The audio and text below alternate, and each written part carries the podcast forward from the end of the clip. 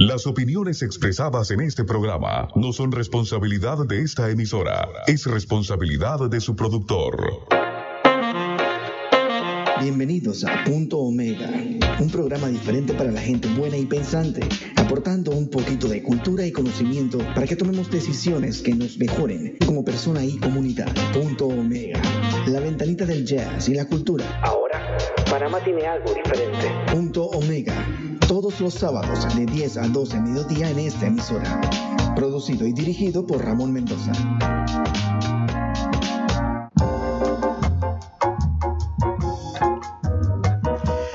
Ok, ok, muy, muy, muy, muy, muy buenos días, mi querido Pendejistán. Buenos días. Bueno, hoy es un día sin restricciones, todo el mundo en la calle. Buenos días, hoy es un nuevo día, la luz del sol y la gracia de Dios ilumina este hermoso país habitado por millones y millones de pendejistanos Buena gente, alegre y trabajadora, pero sobre todo donde un grupito de juega vivo lo maneja y por eso está Punto Omega. Esa es la función de Punto Omega, una ventanita de cultura, de buena música como marco de comentarios y análisis sobre temas culturales, sociales, políticos y económicos, pero tratando sobre todo, luchando de traer temas de reflexión para pensar. Nuestra misión y compromiso es traer un poquito de conocimiento y cultura para que cada uno de nosotros como personas, padres, madres de familia, estudiantes y ciudadanos, podamos tomar aquellas decisiones que nos mejoren como personas y como comunidad.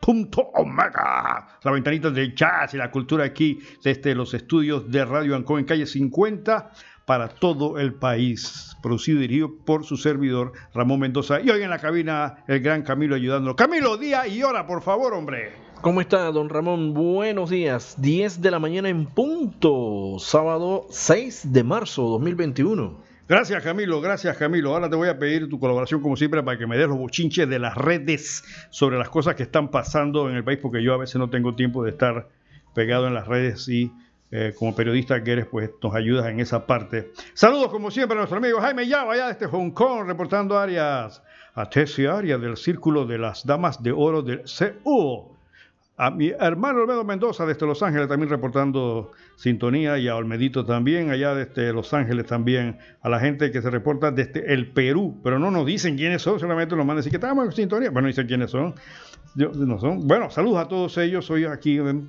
Punto Omega. Comenzando la semana, bueno, terminando la semana, perdón, para nosotros comenzando la semana, eh, nuevamente este novelón, como dice por ahí una propaganda de televisión que se la pasa anunciando novelas, ah, han pasado cosas nuevamente. Yo realmente, mi estimado oyente, estoy muy triste muy decepcionado por lo que está pasando en este país. Qué pena, país tan hermoso, con tanta gente buena, pero en manos de gente que cada día se empecinan en demostrar que son incapaces y limitados en su forma de actuar. Es una pena terrible. Vamos a analizar un poquito de eso adelante cuando avancemos sobre este tema. Vamos a comenzar la mañana de hoy. Vamos a tener aquí a Peter White, ese gran guitarrista, con un tema que un tema que fue eh, muy conocido ¿verdad? por la época de los 80, 90, todavía se escucha, que es The Look of Love, una mirada de amor. Ustedes lo conocen, bueno, me imagino que la gente nueva no, porque la gente nueva conoce pura cosa de reggaetón y todo tipo de porquería que hay por ahí, pero vamos a escuchar a Peter White para aquellos que se acuerdan del tema The Look of Love, aquí en Punto Mega.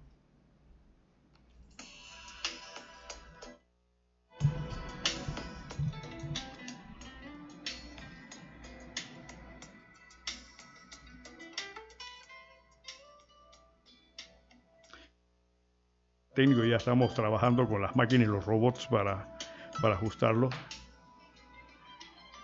Ajá. Sí, sí, tenemos un problema técnico. A ver.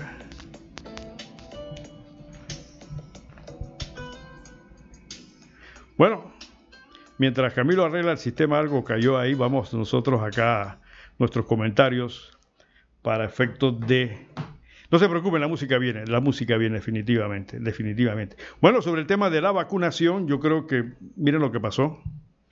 Esas son las cosas por las cuales le digo mis estimados oyentes que eh, nos sentimos tristes y defraudados con las cosas que pasan.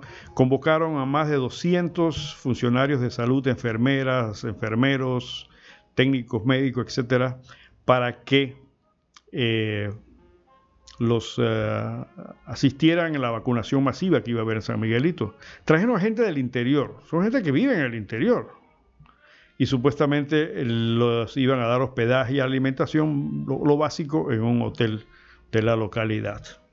Entonces lo primero que hacen es hacer un show, eh, eh, un show eh, mediático, convocan a toda esta gente en un centro de convenciones y sin mantener la regla de distanciamiento, porque los, meten todos juntos allí, se dedican es a preparar una especie de de show innecesario, con banderitas y este tipo de cosas. Eso nos recuerda la época de Noriega y la época de los militares, donde hacían este tipo de cosas como para eh, tratar de,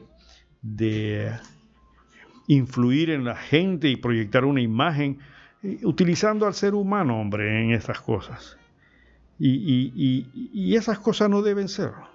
No deben ser porque se está haciendo un trabajo estos señores del Ministerio de Salud, que son gente avesada, como yo lo dije en el programa pasado, ellos conocen perfectamente el tema de las vacunaciones, lo han hecho otras veces, a ellos no se les echa cuento, ellos conocen la logística y el manejo, pero lo han hecho político. Entonces, ese es uno de los problemas que ha pasado con el tema de la vacunación.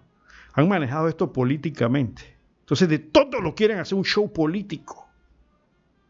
Ese es su trabajo mi estimado señor ministro de Salud. Ese es su trabajo, hombre. ¿Qué, tiene que hacer banderías políticas y show político y manifestaciones de ese tipo utilizando al personal? Cuando ese es su trabajo, es tan sencillo como eso. No se les paga para hacer show político, se les paga para que hagan su trabajo. Y como bien lo dijo una de las enfermeras entrevistadas, vinimos fue a trabajar, no, no, no a hacer eventos.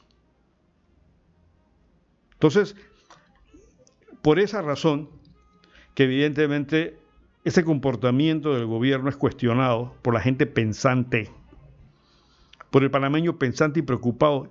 ¿Qué necesidad había? Eso costó plata. Alquilar ese local, traer el equipo, las filmaciones, las luces, todo eso fue preparado. Eso no sale, eso no se hace con un celular. Entonces eso fue preparado. Alguien se tomó la molestia de vender la idea de que eso iba a ser un impacto nacional para mostrar la eficiencia que a final de cuentas dejaron un poco de viejos esperando varias horas allá porque la vacuna no llegaba, hombre. Entonces la respuesta no es que esto es ensayo y error. Lo que pasa es que siempre pasa la primera vez que eso siempre son cosas, pero al final de cuentas se vacunaron, ¿no? Al final después que esperaron tres horas ahí, eh, cuatro horas ellos se vacunaron. Eh, esas son cosas, señores, que representan lo que es la mediocridad y no es como por ahí algunos oyentes dicen, no, Mendoza, tú te pones a dar música y después vienes con una ametralladora a dar a la gente. No es darle con ametralladora a nadie, mis estimados oyentes. El problema es que a esta gente nosotros le pagamos para hacer ese trabajo. Usted, el profesional que me está escuchando y lo sabe perfectamente, hasta el más humilde de los oyentes de Punto Mega, les paga a esta gente para que hagan su trabajo. Ese es su trabajo. Su trabajo no es hacer show, novelas televisivas. Su trabajo es hacer las cosas bien. Si van a traer a la gente del interior, que son gente que tampoco son millonarios, ni tienen tarjetas de crédito, ni tienen, eh, eh, eh, ¿qué diría yo?, planes de alojamiento en hoteles. Ellos vienen porque son empleados públicos vienen a cumplir con su responsabilidad de tipo cívica, como buenos funcionarios públicos. Siempre lo han hecho, hombre. Ellos no hay que... por favor, hombre. Y me consta porque yo he sido vacunado otras veces y, la forma en que esta señora tratan a uno, de la forma profesional, tranquila, saben hacer su trabajo. No, no hay que hacerle show. Cuando hubo aquí el SIDA y todo tipo de cosas, después hubo la, fiebre amarilla, por favor. Porque de todo lo quieren hacer un show. cuando fueron a recibir las vacunas, la ridiculez esa de gente con banderita ahí esperando en la torre de control. Yo no sé, señor presidente, quién lo está asesorando, pero pareciera que fue una catedra de ridículo, como que la cabeza no le da para más. Vuelvo a repetirle, es la misma mentalidad que tenía en la época de la dictadura. Recordemos, oiga, en la época de la dictadura salían estas manifestaciones, obligaban a la gente a ir a, las calles, hacían entrevistas, y usted cómo siente el partido, no, lo máximo, el general Noriega, era lo mismo. Entonces se han dedicado horas y horas para... Eh, señores, ¿cómo se sienten con la vacuna? Yo me siento bien porque no, no le... Ah, qué bien. Mira, aquí está el testimonio de un ciudadano que se siente. ¿Y usted cómo se siente? Bueno, a mí me vacunaron. Ah, qué bien, qué bien. Mira, esto es las cosas. Estamos avanzando. Por favor, hombre. Por favor. Gastando tiempo. Ha, habido noticieros que se han dedicado 3, 4 horas a estas necedades. ¿Y usted de dónde viene? Yo vengo de tal lado. ¿Y en vino en carro o vino a pie? Bueno, me trajeron. Ah, ya. ¿Y este, hace sol o no hace sol? Mira el sol que hace, ¿no? Estoy cogiendo aquí el sol que parezca un gallote. Ah, ya, ya, ya. Ya, bueno, este el proceso está avanzando. Es necedades, llenando espacio. ¿Para qué? Para cubrir las deficiencias que vamos a analizar en otros aspectos. Sin embargo, la Cámara de Comercio, la PEDE, le sacan comunicados de página entera y pareciera que no, como que no entienden el mensaje que le están dando el sector privado. Porque piensan tal vez que el sector privado es casualmente eh, personas que no piensan, personas que, están pensando solamente eh, en qué sé yo, no sé, no sé, no sé, no sé, no sé. Entonces, eh, yo estoy triste y muy decepcionado. Yo voté por el presidente Cortizo. Yo tenía esperanza en que este país iba a tomar otro rumbo, independientemente que le cayó la podrida con la pandemia.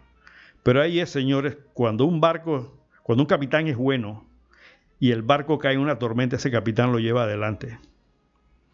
Pero si hay una tormenta y el capitán abandona el timón y lo coge cualquiera y la cosa va como va, entonces el destino de esa nave es sumamente oscuro. Y así estamos ahora mismo. Y no lo digo yo. No lo digo yo porque yo vengo aquí todos los sábados a darle plomo al gobierno. No. Vamos a ver lo que dice la empresa privada, los diferentes gremios, los especialistas, los organismos internacionales. Lo que pasa es que ellos viven en otro mundo el mundo del préstamo, el, mundo de qué hay para mí, el mundo de la mediocridad. Ahora vamos a ver unas cositas por las cuales evidentemente es eh, doloroso lo que está pasando en nuestro querido país. Eh, así que, qué lástima, ¿no? Eh, ya podemos empezar, ya tenemos listo, vamos a ver si podemos. Ahí está, vamos a ver. Ese es, ese es Peter White con el tema The Look of Love.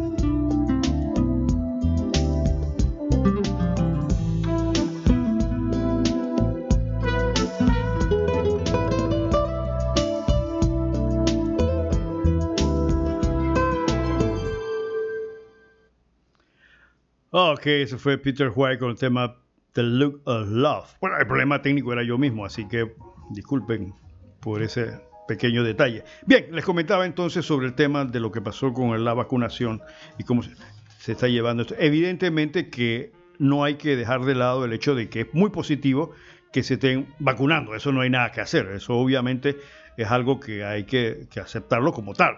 Es un hecho y ojalá se siga vacunando a la gente como eh, se ha dicho. ¿no? Pero lo que, lo, que, lo que demuestra es que evidentemente eh, la mecánica, la forma en que los encargados de esto hacen las cosas no es lo mejor posible.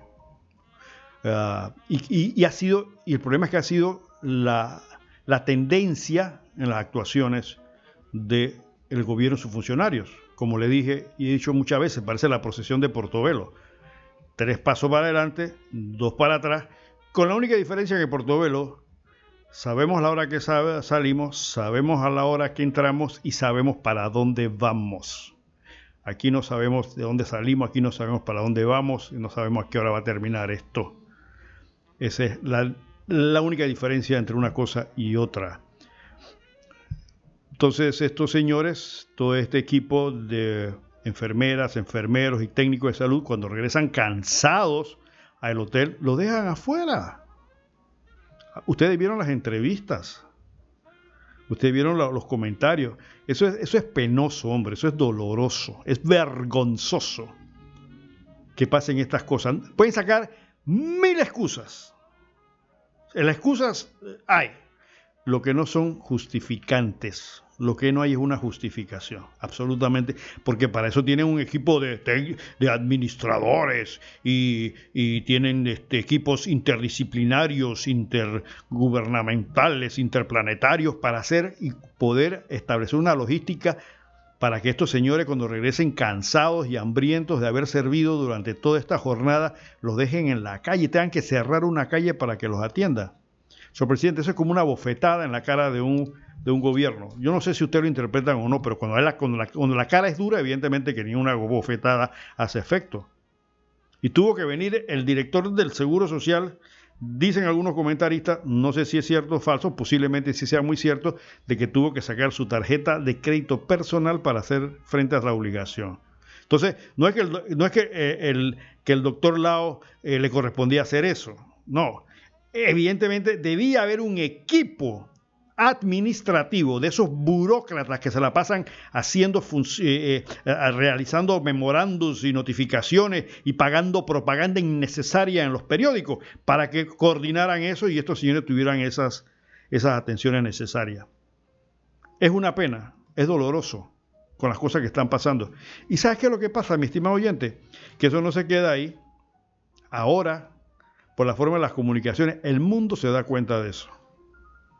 Así como corrió la noticia del tema de los albergues a nivel mundial. Quiero que sepa que esa noticia fue, ha estado a nivel mundial. Tanto que la UNICEF, que es un organismo de Naciones Unidas, ya dio sus declaraciones sobre esto. Esto es vergonzoso. Es totalmente vergonzoso.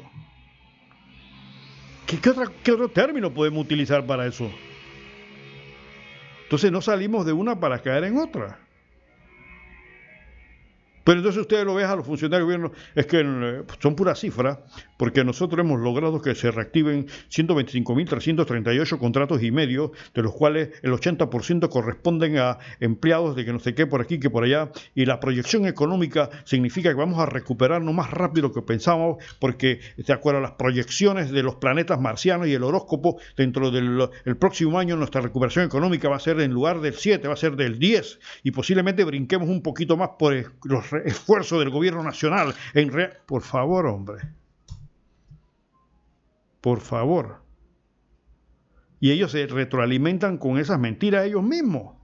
Yo, yo, yo, no sé cómo será un consejo de gabinete, pero yo voy a hacer con un consejo de gabinete presidente. Vamos a suponer que el presidente esté preocupado y al ministro, oye, ¿qué está pasando? Mira, aquí me están diciendo que la vaina va mala. No, el presidente, hombre, que va, mire, mira, aquí hay una noticia que salió en el periódico La Tusa, y mire lo que dice La Tusa que nos vamos a recuperar antes de tiempo. Esas son cosas de la oposición, son la gente de Martinelli, de la gente de la oposición que está en ese plan, y Movín, y, toda esa gente que anda por ahí que, son, que, no están en la papa, y entonces están diciendo eso para crear la desconfianza. ¿Y tú qué dices, ministro de Trabajo? No, no, el ministro tiene razón, no tenemos abierto, ya se han reactivado 158 mil y pico de trabajadores, tan felices y contentos. No, no, eso no es mentira. Mire, pero mire cómo está la gente yendo para el interior, el ministro, el presidente. No puede ser que un país golpeado esté pasando, mira, los hoteles están llenos.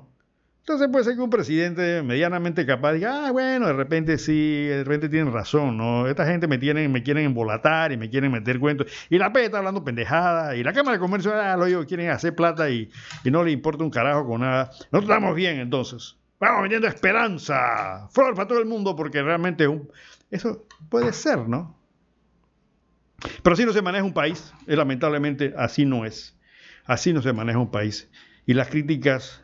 Eh, locales, de gente pensante, las críticas y las observaciones de entidades internacionales no son las mejores para Panamá. Lamentablemente no es así, señor presidente. Acuérdese lo que decía el general Torrijo. Hombre, dígame lo malo que lo bueno ya lo sé. No me vengas con los cuentos de que estamos repartiendo bolsas de comida. Eso ya lo sé. Dime lo malo. Dime lo malo que está pasando para que tomemos las medidas. Y yo siempre le he dicho, la gente no entiende el mensaje del general Torrijos. Simplemente, y no me vengas a chupar medias, hombre, no me lambones. No me vengas a adular, adular es lambonear, no me vengas a adular. Dime las vainas como son, hombre. Si somos humanos, cometemos errores, siempre y cuando sean errores buena fe. ¿No? Pero se gastan 10 y pico millones en arrendar carros, la mayoría de lujos, para un ministerio de la presidencia. 230 y pico de carros entonces, no hay plata para los albergues. Entonces, esas son las cosas que no se, que no se entienden, ¿no? Ahora vamos a ver el tema del, despido, renuncia de la exdirectora de... Todo, eso le da un, le da un aspecto realmente eh, desastroso a la forma como se llevan las cosas de gobierno y sobre todo que el señor presidente permanece muy silencioso. Aparece de vez en cuando. Como maneja eso tú, así como hizo con las reformas constitucionales. Dale, encárguense ustedes de eso. Llamen a la ONU para que se meta, por favor. Eh, ahora el diálogo del bicentenario. Arreglen ustedes para ver qué es lo que sale ahí. ¿No? El Seguro Social, una comisión. Estamos, en abril, todavía esa comisión no despega. Ese tipo de cosas reflejan lo que se llama una falta de liderazgo y posiblemente no lo dice este programa, no lo digo yo, todos los días los escuchamos en, boca de comentaristas muy serios y muy pensantes, no, no, no periodistas inventados ni analistas inventados, sino de personas que tienen experiencia, que han sido funcionarios del gobierno de mucho peso, personas con un peso académico muy serio y experiencia en lo que hacen, y lo dicen casi todos los días la misma, la misma, la misma canción. ¿Para dónde vamos, señor? Hay que hacer una canción que diga, ¿para dónde vamos, señor presidente? ¿No? ¿Qué vamos a hacer? Pero ellos no se dan cuenta de eso, no se dan cuenta de eso. Miren, así que yo sí quiero seguir felicitando a la gente, de, eh, al personal de salud que está en el campo trabajando. Ellos se merecen todo el respeto, todo el apoyo y espero que le paguen, porque algunos dijeron que no le están pagando plata para arrendar carros de lujo, sí, pero no hay plata para pagar a la gente. Esas son las cosas, señor presidente. Una llamada. Adelante, bueno, ya está en el aire. Muy buenos días, licenciado. Muy buenos días, Panamá. Denis Calavera. Licenciado, permítame que le cambie el tono. Pero quiero reportar y permítame que estoy desde las 3 de la mañana en las tierras del Nicolás Asolano. Como usted sabe, licenciado, la familia tiene una finquita en esos predios y se me advierte que hoy se iba a hacer un procedimiento a favor o en contra de esta sociedad que se ha aprovechado de las tierras de Nicolás Azolano. Me levanto tempranito y evidencio que la Policía Nacional, la Policía Nacional despacha cierto número significativo de unidades a los predios del terreno en cuestión me levanto, licenciado, permítame, cámara en mano, y entro a las tierras del Nicolás Asolano por la parte de atrás, frente de mi casa, y camino hacia el otro lado, donde se me dice que hay más unidades y el Ministerio de Vivienda. Camino y me quedo asombrado, licenciado, permítame, permítame el tiempo. Postes eléctricos, a mí, postes eléctricos que alguien del gobierno, porque Unión Fenosa, me atrevo a apostar que no los mandó a poner, postes eléctricos, luces como las luces regulares que tenemos en el resto del pueblo, alambrado como tenemos regulares en el resto del pueblo para aquellos de nosotros que pagamos por el servicio. Entonces veo telaraña tras telaraña tras telaraña y todas las lucecitas encendidas en todos estos chalet condominiums porque la gente está alborotada y pendiendo de lo que pasa. Se me hace la luz del día y veo tuberías de PVC, conducto de agua y toda todo chalet y todo condominium tiene agua y electricidad. Se me hace más luciente el día en la mañana y veo antenas parabólicas. Y veo y veo y veo y veo y me quedo sorprendido. Y camino y camino y más me sorprendo tomando mis fotos como siempre licenciado permítame el tiempo permítame el tiempo.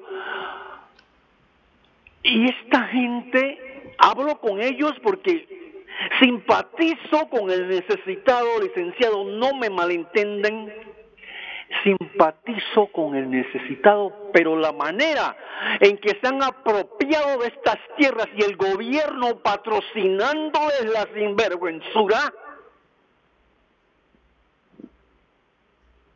ahí están. Y el propósito de este allanamiento si se puede llamar así, fue que el, Ministerio de, de, Vivienda hoy empezó a hacer el censo de a ver cuántas personas, cuántas de estas 600 y más familias califican para ser reubicados a una finca, y permítame que allá voy, y que el resto de estos a que no califican, ¿qué van a hacer con ellos? Licenciado, ¿qué van a hacer con ellos? Porque ya habiendo descrito, habiéndole dicho a usted las condiciones que no son precarias de estos individuos, ¿quién los saca hoy de allí? Esto va a ser un alboroto porque se le salió de las manos de este ancianito que maneja el gobiernito. ¿Cómo van a sacar a esa gente de allí? Ahora, permítame porque las tierras a la cual se les promete, la tierra prometida como ellos se llaman, es una finca de un ciudadano estadounidense, la cual fue expropiada por la Constitución, artículo 51, que dice que en casos de guerra, de grave perturbación del orden público de interés social urgente, se exijan medidas rápidas y el Ejecutivo puede decretar la expropiación o ocupación de tal propiedad, propiedad privada.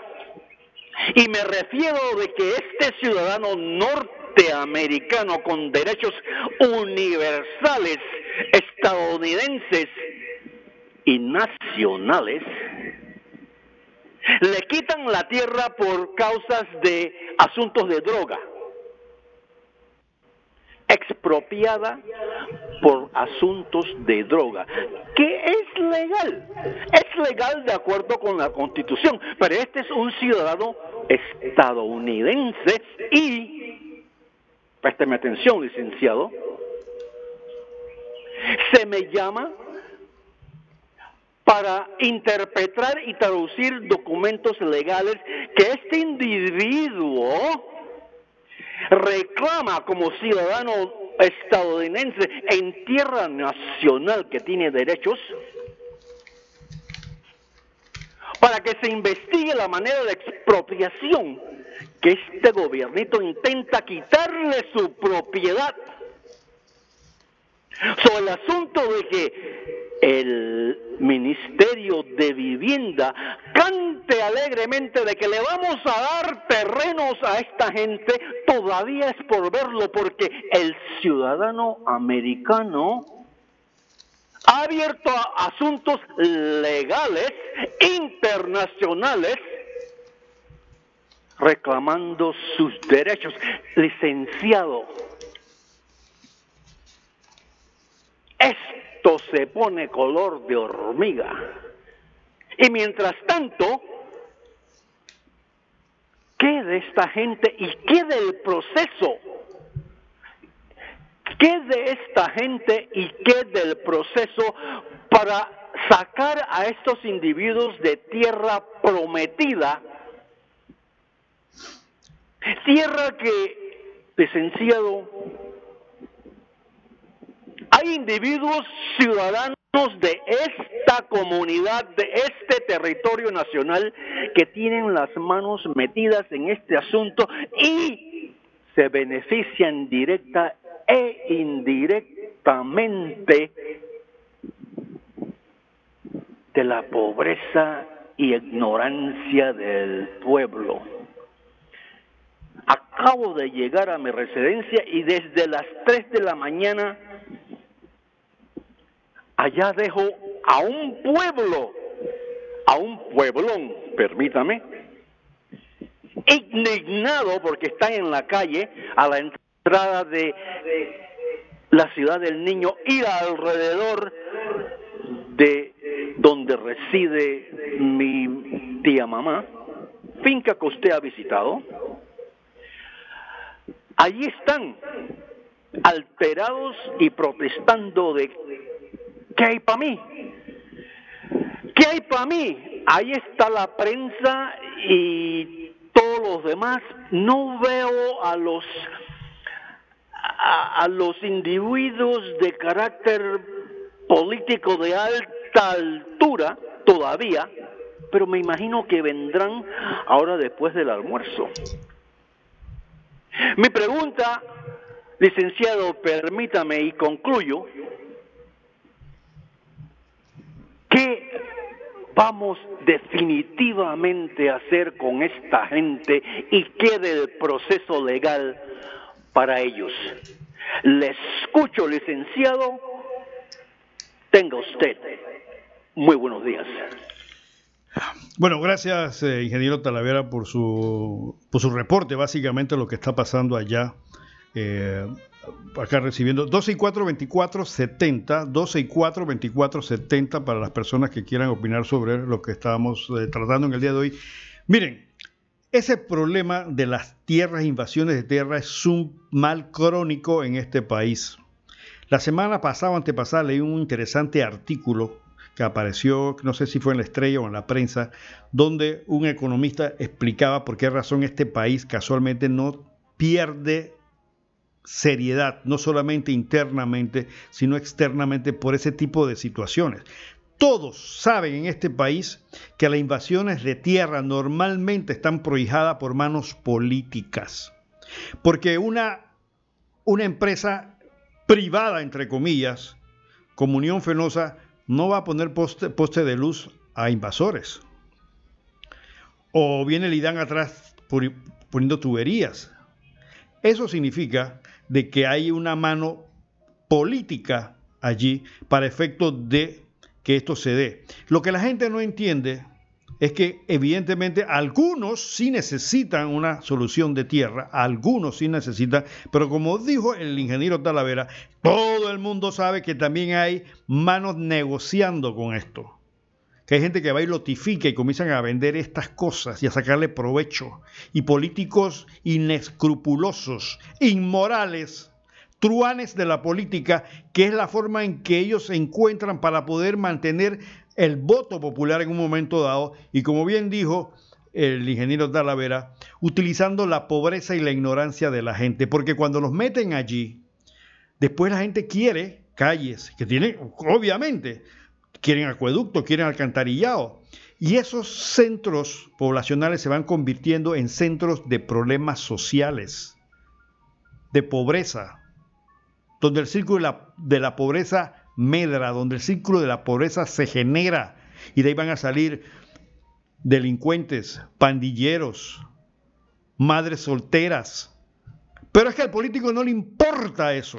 Él le importa es que al momento en que voten por él, yo te di terreno, acuérdate, yo te lo solucioné, yo te puse la luz, yo te puse el agua, yo te puse la, la tosca, ¿no? Así que mi voto. Y el individuo, el poco pensante, el ciudadano con poca conciencia política y poca conciencia de sí mismo, pues le da el voto porque me solucionó. Oye, si no yo estuviera peor, por aquí tengo mi chocita de zinc, o por lo menos, y el otro hizo una casita de, de, de, cemento, ¿no? Y, y, el representante, el que sea, me dio los bloques, me dio el cemento, así que yo tengo que votar por él. Entonces, le entregas el voto sin darte cuenta que le estás entregando la facultad de disponer del mayor poder que tiene ese sujeto sobre el resto, que es el poder político. Que lo toma no para, para beneficiarse porque te está entregando una miseria. Te está entregando porque el pobre una esperanza es buena. Si un pobre no tiene agua y le haces un, un pozo de eso de bomba, evidentemente se va a sentir feliz pero él no sabe que de repente podría tener derecho a tener agua directamente en su casa, pero algo es algo. Y el mal que le hacen al país es que en lugar de promover el desarrollo de esa gente, lo que hacen es el indesarrollo, si se puede utilizar la palabra, para que sigan siendo pobres, para que sigan siendo dependientes, para que vengan como, como como el, la gallina cuando le dan el maíz que venga a picar a tu mano. Te matan la conciencia. Te matan la identidad de ser humano.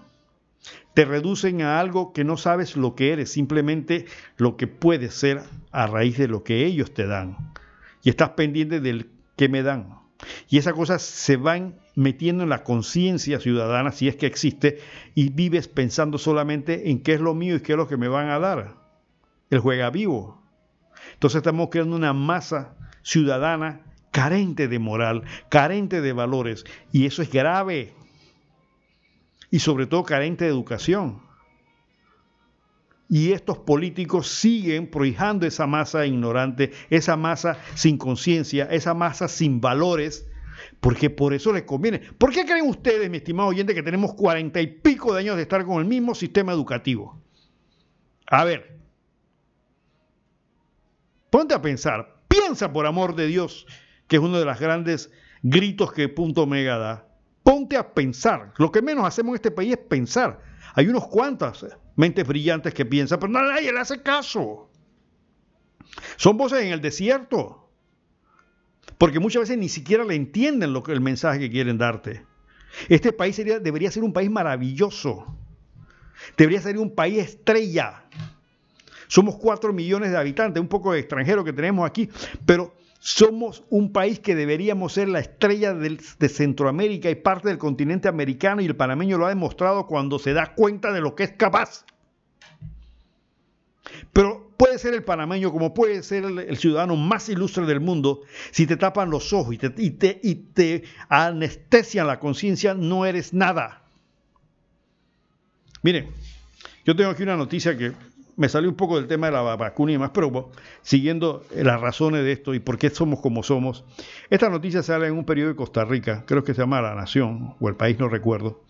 Dice así, la compañía multinacional Panasonic trasladará a Costa Rica una de sus operaciones en Asia e invertirá 10 millones de dólares en ampliar su planta de manufactura en San Rafael de Alajuela, según informó este martes a la empresa en un comunicado de prensa. En Costa Rica, el monto invertir en el país incluye la construcción y equipamiento de una nueva nave de 2.400 metros cuadrados y la mejoría de 1.200 metros cuadrados de instalaciones y bodegas ya existentes. Panasonic y lo, importante de esto es eh, lo que dice el gerente de Panasonic, que, este parrafito me duele. Y le pedía lo de a todos estos, a todos estos burócratas que están manejando el país. Dice, Ronald León, gerente general de Panasonic Centroamericana, explicó que el recurso humano la estabilidad social y económica del país, así como las facilidades que Costa Rica ofrece a nivel de logística, fueron determinantes para que la compañía acordara trasladar de Asia a Costa Rica esas operaciones cuyo mercado principal era los Estados Unidos. Felicito al gobierno de Costa Rica, al pueblo tico. Costa Rica no tiene canal, Costa Rica no tiene centro bancario.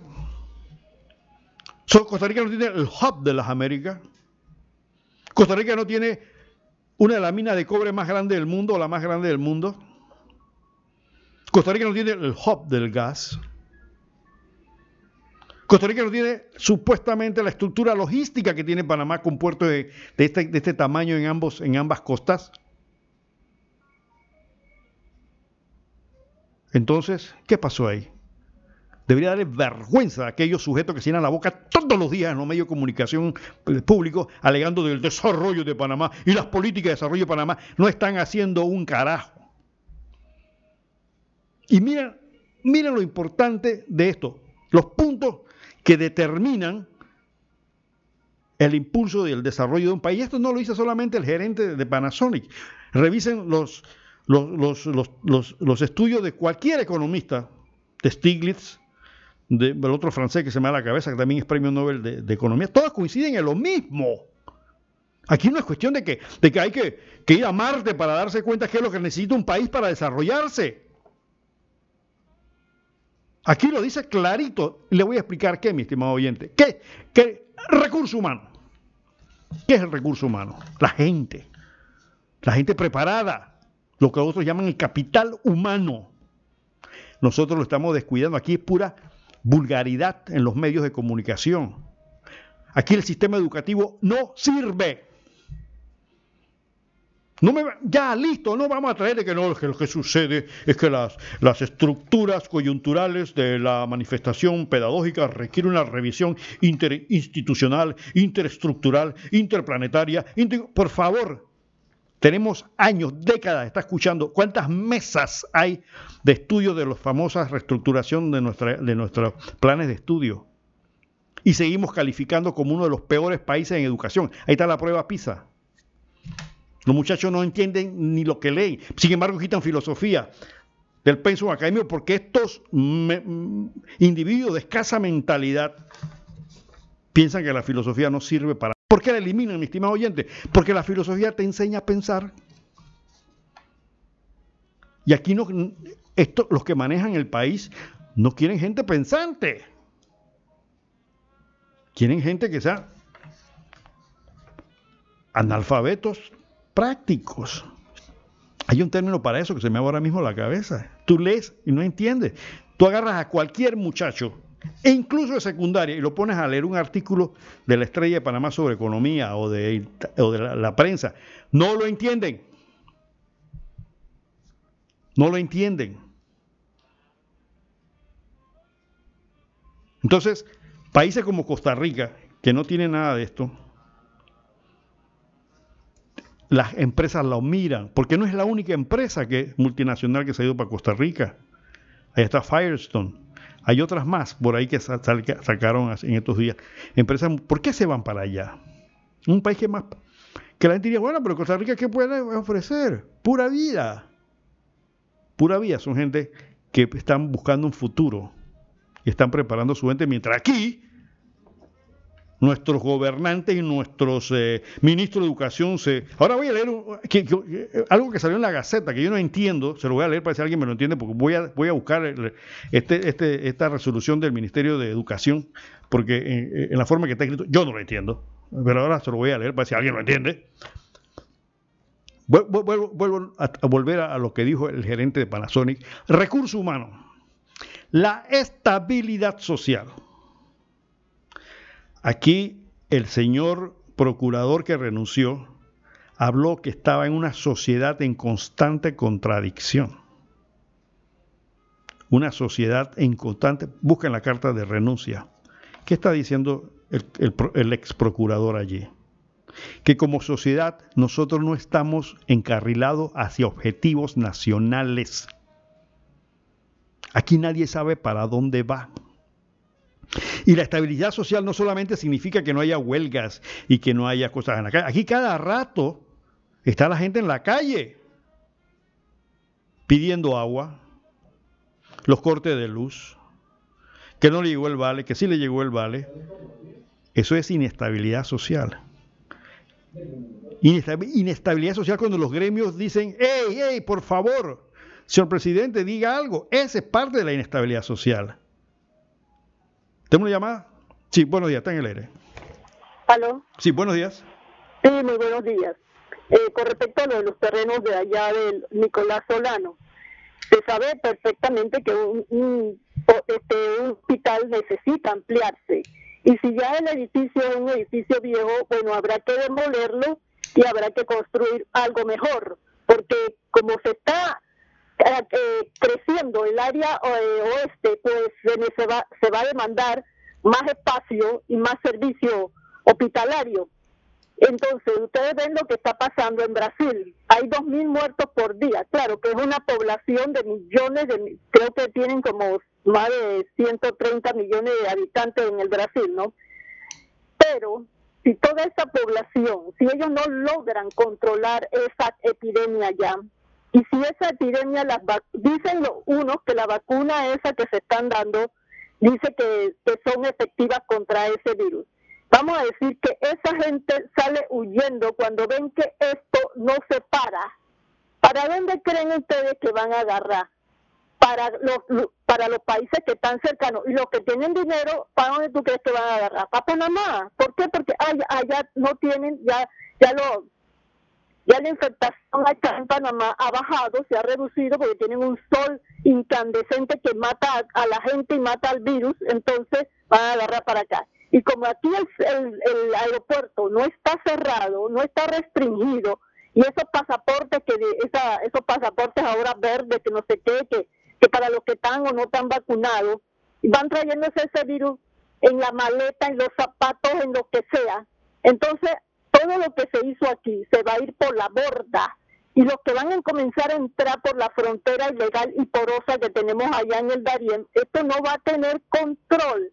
Entonces ustedes ven que nadie está haciendo nada. El único que alzó la voz fue Emmanuel Macron hace más de 20 días que estaba diciendo que si eso no se controla, pues esto se va a ir al carajo, ¿no? Y entonces no va a servir de nada. O sea, seguimos en el estado apocalíptico, ¿no? Y entonces van a necesitar más espacio y más tolda de campaña allá en el Nicolás Solano, porque aquí es entren, entren y entren y entren. Ellos no les importa con nada porque ellos son los que tienen el sartén por las manos. Eso es lo que nosotros tenemos que ver, que este virus está teniendo más cepas, se está multiplicando cada vez más rápido y yo veo que la gente está saliendo con su burbuja para allá y para acá como si no estuviéramos en el estado apocalíptico. No, no, no, estos son cuentos. Muchas gracias, buen día.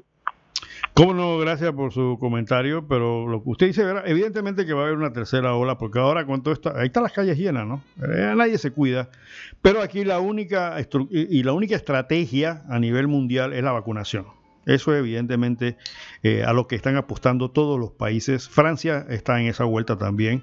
Macron lo dijo al principio, pero ya ahora con los accesos de vacuna eh, y los países ricos están se están acaparando casi uno de, uno de los problemas que ha habido en el tema de las vacunas, eh, mayor cantidad de vacunas para su población. A, medida que se vacune la gente, evidentemente que esa amenaza de contagio va disminuyendo, pero aquí es lo más seguro que dentro de 15 días, 20 días tengamos eh, una nueva, un nuevo resurgimiento porque la gente no, como bien acaba de decir la oyente, pues la gente no le preocupa mucho eso.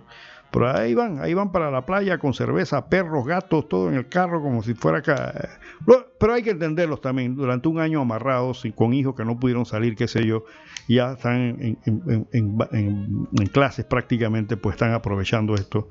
Es como al perro cuando tienen encerrado y lo suelta, sale corriendo por ahí que no sabe qué hacer. Pues somos animales también, pues entonces hacemos esto. Pero sí, señor, usted tiene razón. Y el tema este del Nicolás Solano, eh, las tierras es simplemente una falta de planificación y, un, y la enfermedad que padece este país que se llama política quitis. Aquí todo es político, mi estimada señora. No piense que las cosas ocurren porque sí, porque si hubiera los políticos son los encargados de dirigir el país. Y lamentablemente esto no están en ese afán, están en otra cosa. 2 y 4, 24, 70 para los que quieran seguir hablando. Estaba hablando, mis estimados oyentes, de cómo Costa Rica, que es un país más pequeño que nosotros, o sea, con menos, menos eh, riqueza, vamos a verlo de esta forma, está demostrando más bríos, está demostrando más capacidades para sacar ventajas. Aún en esta situación, mientras que aquí, los que somos los máximos, andamos dando vuelta por ahí. ¿Tenemos la llamada? Sí, adelante. Buenos días, está en el aire. Señor Ramón, mire, yo tengo 83 años. En julio cumplo 84, ya yo voy cuesta abajo. Yo hablo en un programa que tiene el señor Lee en Radio Gas usted viera la forma en que yo he hablado o hablo siempre en ese programa, preocupada por lo que está pasando en este país. Ya que hay que hacer algo, señor Ramón. Ya nosotros hablamos, hablamos y el pueblo habla y opina. ¿Y quién le presta atención al pueblo? Esto se está saliendo ya de las manos. Aquí en Panamá hay un desorden urbanístico, hay un desorden de todo. Aquí todas las instituciones están por el piso. ¿ah? Aquí no hay ninguna institución que sea transparente. Mire cómo está la educación, la salud, la basura, todo. Aquí hay que prestar más atención a esto. Y este gobierno comenzó mal y va a terminar mal. ¿O yo? Aquí hay que hacer algo, señor Ramón. Yo estoy muy preocupada, créamelo. Hay que hacer algo. Y usted, por favor, ayude a este pueblo. Usted que tiene está en los medios. Gracias. ¿Cómo no? Gracias, mi estimada señora. Mire, una preocupación sana de una ciudadana de avanzada edad. Ha vivido mucha vida y conoce y ha podido comparar diferentes etapas de la vida de este país. Y sí, comparto con usted la preocupación Comparto con usted esa preocupación, pero yo siempre utilizo aquí el término que alguna vez nos dijo la, la encargada del diálogo este famoso de los 200 años, eh, la doctora Franceschi, de que tenemos un déficit de ciudadanía. Y yo lo traducía al lenguaje común de que al panameño normalmente le importa un carajo lo que pasa en el país. Hay personas como usted, de repente yo, de repente Camilo, de repente otras personas, que por lo menos se ponen a pensar de qué es lo que está pasando. Lo que pasa es que normalmente el hombre y la, mujer normal que tiene que resolver los problemas del día a día no, le da mucho tiempo para pensar. Y luego cuando llega a su casa le meten esas porquerías de novelas y programas que no tienen ningún sentido. Eh, hay eh, dos horas o tres horas de uno que se llama, que hay una jueza que cuando salen gay besan y se abrazan y qué sé yo, o lesbiana, ah, perfecto, qué bien, maravilla. O sea, toda una serie de cosas que lo que hacen es que el tiempo que debía tener el panameño como ente pensante no lo utiliza en pensar. Nosotros no somos pensantes. Sin embargo, aquí estoy leyendo lo que hace un país como Costa Rica. Yo conozco Costa Rica. Tengo amigos en Costa Rica creo conocer la idiosincrasia del tico. A ver, nosotros tenemos dos países vecinos, Costa Rica y Colombia. Y le hago una pregunta al oyente, ¿cuántos meseros ticos te has encontrado en aquí en Panamá? Aquellas señoritas que prestan servicios muy personales en ciertos lugares, ¿cuántas te has tropezado con alguna tica? ¿No? Pero ¿cuántos colombianos te encuentras? Ah, La pregunta es ¿por qué? ¿Por qué no tenemos invasión de ticos en Panamá y tenemos invasión de colombianos aquí? ¿Cuántas empleadas domésticas ticas hay en Panamá? La pregunta es ¿por qué? ¿Y por qué Colombia es, es usual encontrar mano de obra doméstica colombiana? ¿Por qué? Hazte la pregunta, piensa.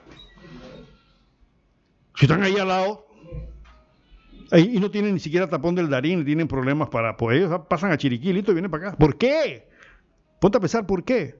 Ponte a pensar. ¿Cuál es la diferencia? ¿Tengo una llamada? Sí, adelante, buenos días. ¿Aló? Sí, Sí, adelante. eh, buenos días, licenciado Ramón Mendoza. Buenos días. Nuevamente le reitero que para el ma- magistrado de la Corte Suprema de Justicia, licenciado Ramón Mendoza, licenciado Ernesto Cedeño, licenciado Miguel Antonio Bernal, para que son tres personajes que tienen pantalones para hacer temblar a esos corruptos que están y que nadie se atreve, empezando con Odebrecht. Y por otro lugar, licenciado, acá en la chorrera, todos esos terrenos, ¿cómo tiene el, el- gobierno los terrenos? Y usted lo ve, el Ministerio Público están al frente de, Plaza Italia, alquilados. Viven toda una vida alquilados. El registro, el registro público, el registro de eh, donde dan la cédula y eso. ¿Cuántos años tuvieron alquilados por ahí cerca de la calle del Agua, si no me equivoco? Más de 30 años. Ahora se fueron allá diagonal a la caja del Seguro Social del Seguro Viejo. ¿Por qué ellos no hacen unas estructuras para el gobierno para que se sea, para que ahorrar al gobierno? Pero no, eso es una esa es una eh, corrupción que tienen muy grande ellos, entre ellos, para rebuscarse en alquileres y los terrenos, robándoselo las personas. Ellos tienen razón, ellos tienen razón. Pongan esos terrenos a, hacer estructura para el gobierno, para que nos ahorren los impuestos a nosotros, porque nosotros somos los que pagamos esos alquileres. Buenos días, licenciado. Como no, bueno, eh, eh, ese, esa- ese razonamiento suyo, mi estimado oyente, es lo que sería casualmente, como dicen por ahí, este, maximización de recursos, como dicen los burócratas y algunos in- ingenieros industriales. Claro que sí. En lugar de estar. Es lo que usted acaba de decir, mi estimado oyente, es una historia, no de ahora. Eso de estar haciendo negocios con arrendamiento para entidades estatales, eso es viejo en este país. Muchas fortunas se han hecho con eso. ¿Cuántas veces se ha pagado la construcción, por ejemplo, donde están eh, los ministerios y demás, si se hubiera realizado la construcción? Ah, Para eso no hay que ir a coger un curso a Harvard de economía, saca la cuenta. Aparte que el gobierno no paga impuestos de, de inmueble y nada de estas cosas. ¿Ah? Saquen la cuenta nada más, y tiene toda la razón. El interior se da esa negociación. Unos edificios totalmente inoperantes. Allá donde estaba el órgano judicial, yo, el edificio viejo. muy- porque una de las cosas que ha pasado en la chorrera, yo no sé si otros lugares, es que se, se ponen de acuerdo al momento de hacer los edificios, le ponen cinco pisos, después de cinco pisos tienen que poner elevador, pero entonces pone uno que dice que es mezanín, entonces dice que son cuatro pisos y un mezanín, y entonces no le ponen elevador. Entonces usted va a encontrar, por lo menos mi experiencia en el área de Chorrera, es que hay edificios de cinco pisos sin elevador, porque el juega vivo, ¿no? Cuatro pisos y mezanín, ¿no? Eh, esas son las jugadas. Entonces la- las ingenierías municipales miran para, para- para las nubes, ¿no? Entonces eso va creando, ¿qué va, va creando en la conciencia del ciudadano y de la persona de que aquí todo se puede hacer. Todo se puede hacer de lado. ¿Tengo una llamada? Sí, adelante. Buenos días, está en el aire. ¿Aló? Aló, sí. Era con respecto a, lo que ustedes estaban hablando de, para el nuevo procurador. Es verdad, yo coincido con el oyente anterior. Esos tres sí que tienen los pantalones muy bien puestos para que algo se logre en este país. Este, pero una sola golondrina no hace verano, ese es el problema, porque es que todo está corrupto. Yo me acuerdo una jueza que estaba diciendo, y que mira, todo esto que está en la mesa todas esas carpetillas, allí está medio Panamá involucrado, ¿no? Adivina en dónde estábamos. Estábamos en las oficinas donde se hacen los juicios para todo lo que está relacionado con drogas. Y ella me decía, allí está medio Panamá. Entonces, si medio Panamá está involucrado en droga, lavado de dinero, tráfico de droga, este, bueno, sobre costos y, y, y, y, que las embarazadas no están embarazadas, pero cobran en el seguro y lo que todo lo que tú te puedas imaginar. Entonces es una sociedad enferma y todos están involucrados en eso. Y ellos no están viendo que esto nos va a llevar a un estado fallido, como decía el otro, ¿no? Ese estado fallido, pero como este, la gente no está pensando ahora con lo que se va a venir del seguro, que no va a haber para pagar las jubilaciones y todo lo que ustedes escucharon, el, el, el análisis que hizo Juan Carlos Tapia de cómo rinde el dinero para un jubilado, si el jubilado llega hasta las 90 o si llega hasta los 100 y que si, bueno, había un virus por ahí que está matando a los viejitos y si el virus de Manao vuelve y, y, evoluciona y se pone peor y las vacunas no pueden con él, entonces ya ustedes ven cómo esto está evolucionando para peor. Muchas gracias. Mire, mi estimado oyente, usted tiene un cuadro, ha, expuesto rápidamente, sencillamente, la desgracia de este país. Pero lo que pasa es que el país está formado por personas. Y usted acaba de tocar el clavo. Lo hemos dicho muchas veces. No solamente es un déficit de ciudadanía, nosotros tenemos un déficit de moralidad. Tenemos que reconocer que tenemos una cultura donde los valores inmorales prevalecen. ¿Qué significa? Vuelvo a repetir, para aquellos que... Inmoral no es decir malas palabras y bajarse los pantalones, no, no, no. Inmoral, desde el aspecto, vamos a verlo de tipo filosófico, es y muy, muy sencillo, porque puede ser más complicado, es simplemente tener conciencia de lo que es malo y lo que es bueno. Ojo, conciencia. O sea, que eres consciente de que lo que estás haciendo es malo o es bueno. Vamos a ponerlo hasta ahí. ¿Sí? Eso es lo que vamos a verlo en el tema moral. Entonces, si tú eres consciente de que si te estás llevando una plata que no es tuya, no solamente estás cometiendo un delito, eres un inmoral. Pero ¿qué pasa? Más inmoral también es aquel que lo mira y dice, no, dale, que te está jugando vivo. Él, eh, yo por acá también lo hago. Entonces creamos eso que usted acaba de decir, mi estimada oyente. Eso es el problema. Y somos nosotros. Por eso yo decía muchas veces a mis oyentes, ¿quién tiene la culpa de que escojamos a estos mediocres como gobernantes? Muy sencillo, párate frente al espejo. Ahí está. Somos nosotros los que escogemos a esta gente. Yo decía, en alguno de mis programas antes, yo ahí sí yo apostaba de que ningún representante le puso una pistola físicamente a alguien para que votara. Ni el presidente le puso una pistola a nadie para que votara por ellos. Y ni un diputado le puso una pistola en la cabeza pero sí le metió de repente la mano en el bolsillo con un billetito de 30 dólares, 40 dólares. Entonces sí. Ahí sí, pero de lo otro no. Entonces, si nadie te puso una pistola para escoger a la gente que valga la pena, entonces ahora ahí están las consecuencias. Ese voto que diste por tu bolsa de comida, que diste por la arena, por el SIN, porque tal cosa, porque te pagaron el 15 años de tu hija, el reinado de la niña cuando estaba en la, la escuela, qué sé yo, ahí está. No tienes empleo, no tienes agua, no tienes electricidad, la electricidad más cara del mundo, el transporte inadecuado. Eso es lo que pagas cada vez que das tu voto. Y la pregunta que me hizo una vez, y una pregunta difícil, y entonces ¿por quién voy a votar? Pregunta difícil. Porque lamentablemente la democracia es como una especie de alcantarilla donde se va todo lo bueno, lo malo y lo feo. Ahí se va todo. Entonces, una sociedad enferma, como acaba usted de decir, mi estimado oyente, y la que dijo anterior, evidentemente no tiene capacidad en estos momentos, a menos que haya una revolución social, cultural, para efecto esto. Y como bien dijo la, oyente, no es cuestión de nombrar a personas que puedan tener capacidad para desempeñar un puesto cuando el sistema no está caminando. Y yo lo he dicho y eso suena muy feo. Suena muy feo y, y mucha gente me critica por esto. Por aquí la solución pareciera ser un paredón. Ya, listo. ¿Quiénes son? Tú, tú, tú, tú. Los fusilamos y entonces acá. Y así, así fue como Singapur caminó.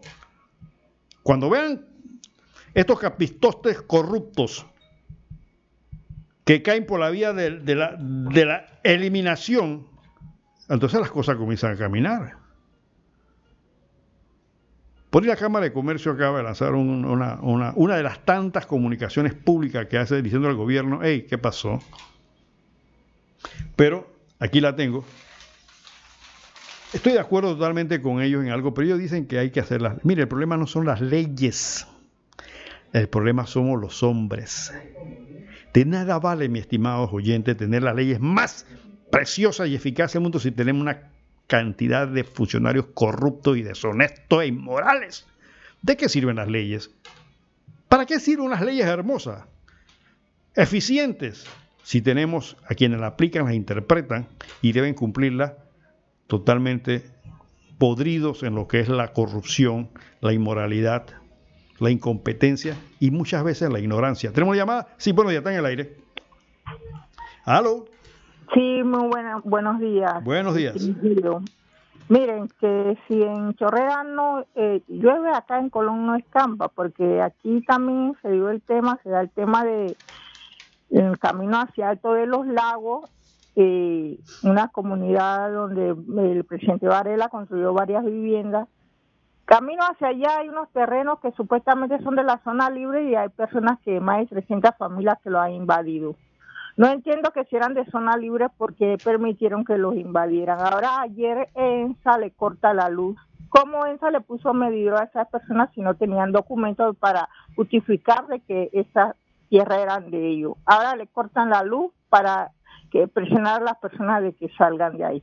Aquí yo vi en el pasado que hay una publicación donde el gobierno tiene 81 hectáreas donde la está solicitando un extranjero para él, cuando son el terreno del Estado que se pueden habilitar para dárselo al pueblo, a la gente que no tiene tierra pero aquí todo lo tienen acondicionado y guardado para vender, para el negocio. Y entonces los ciudadanos somos los que estamos pasando esa escasez, de no tener la oportunidad de tener una vivienda digna en este país. Gracias. Mi estimada señora, usted tiene toda la razón. Lo que pasa es que cuando se gobierna hay lo que se llaman políticas de Estado. Por eso le digo, es un barco que tiene que saber para dónde va. Ah, un país tiene muchos problemas. Entonces usted escoge a gente capaz para que resuelvan esos problemas con honestidad y sobre todo con decisión. Entonces el tema de la vivienda en Panamá no es un tema que sale todos los días, es un tema viejo. Entonces unos buenos eh, gobernantes, un buen estadista se sienta con la gente capaz y dice, bueno, ok, ¿cuánto va a ser la población dentro de tanto tiempo? Eso no es que va a salir ni hay que llamar al horóscopo ni a... No, eso se hace matemáticamente. La Contraloría tiene un departamento que le puede decir, mire, Colón va a crecer en tanta población de tanto tiempo. Y le dicen a un ministerio que ha sido muy incompetente, ¿cuántas de esas familias van a tener pobreza? Y ese ministerio lo debes tener una proyección que también se puede hacer. ¿Tú una llamada? Sí, adelante, buenos días. ¿Aló? Aló, sí. Era con respecto a que este, lo que nos puede venir, además estaba escuchando a un economista, es una inflación. Entonces, ustedes ven cómo está la ciudad trancada. Y eso que no hay universidad, no hay escuela, todo está virtual, hay teletrabajo, supuestamente, ¿no? Y ustedes ven la ciudad trancada. Tú te imaginas, esto es en verano, deja que llegue el invierno, ¿no? Y venga la pan y si y si el Manaus no lo controlan y se y, y se evoluciona para peor, la ciudad llena de lluvia, todavía más trancada y tú ves que aquí no están haciendo nada por por limpiar las alcantarillas, ni están haciendo eh, están viendo ver qué carro más lujoso se compran, ¿no? y no están saneando lo que son las alcantarillas, sacándole todo lo que es necesario sacarle para que no se inunde, para que no haya más tranque, para que la ambulancia llegue al hospital con la persona, ya sea con cáncer, ya sea embarazada o ya sea que tenga el COVID o, o el nuevo o el, el nuevo COVID más más más, como te digo, más evolucionado y más mortal.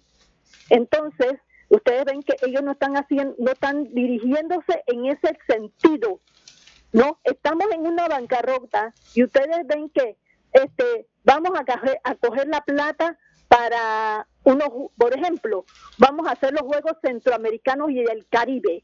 que cuestan 200 millones de dólares, pero al seguro le faltan más de 200 millones de dólares para pagar la jubilación de los próximos este, eh, eh, jubilados, ¿no? Y tú ves que esto, la bola va creciendo y va creciendo y tú no y no se ponen de acuerdo en la mesa de allá del seguro que quién es el que. Bueno, vamos a decirte con lo que pasó en Ecuador. Ahora resulta ser que van, ahora sí van a contar las, las mesas que no escrutaron. ¿Tú sabes por qué?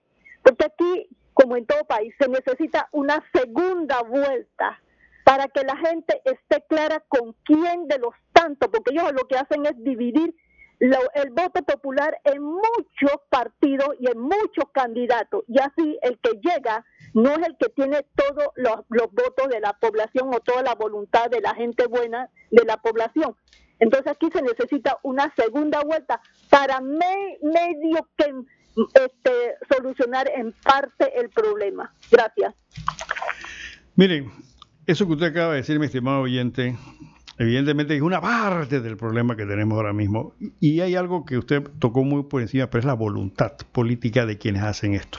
Mientras no haya voluntad política, no lo van a hacer. No lo van a hacer. Vamos, mi estimado Camilo, con nuestras pequeñas cuñas y el minuto ecológico para entrar entonces en la segunda parte de nuestro programa en el día de hoy crecer tu negocio con Odoo.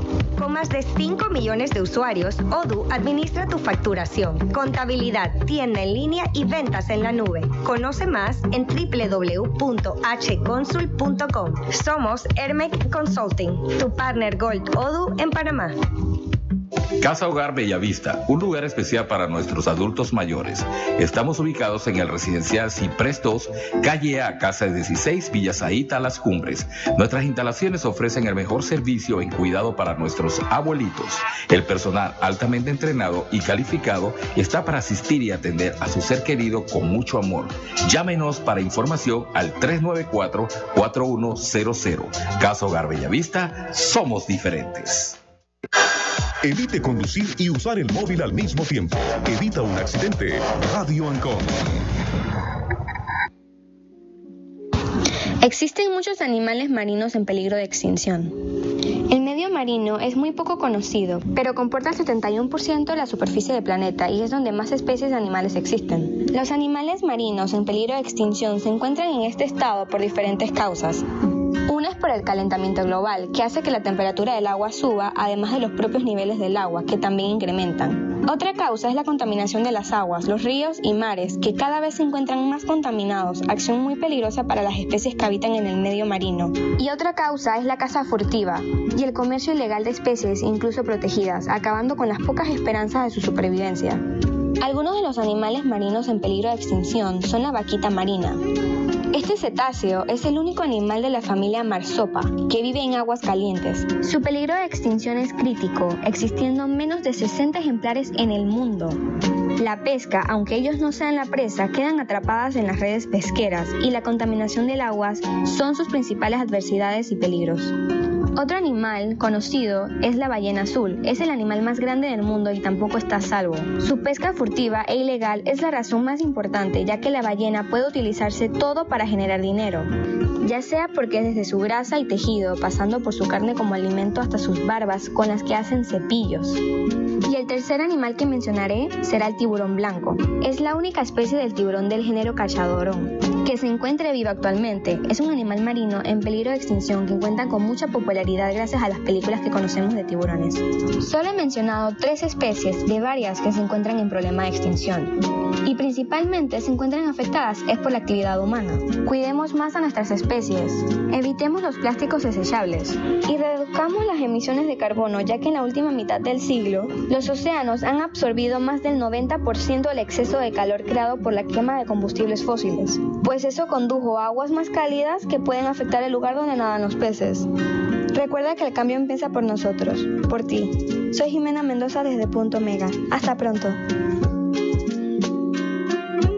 Escuchas Radio Ancon, Radio Ancon. Ok, gracias Jimena por ese, por ese minuto ecológico. Bueno, creo que hoy se celebra el Día de las Especies en Extinción en Panamá. Y como dice Jimena, pues eh, hay muchas especies que se están extinguiendo y um, alguna gente dirá, bueno, ¿qué carajo? Si se muere un tigre no importa, se muere... No, no, no, no. Lamentablemente la naturaleza que la hizo Dios tiene un balance en estas cosas.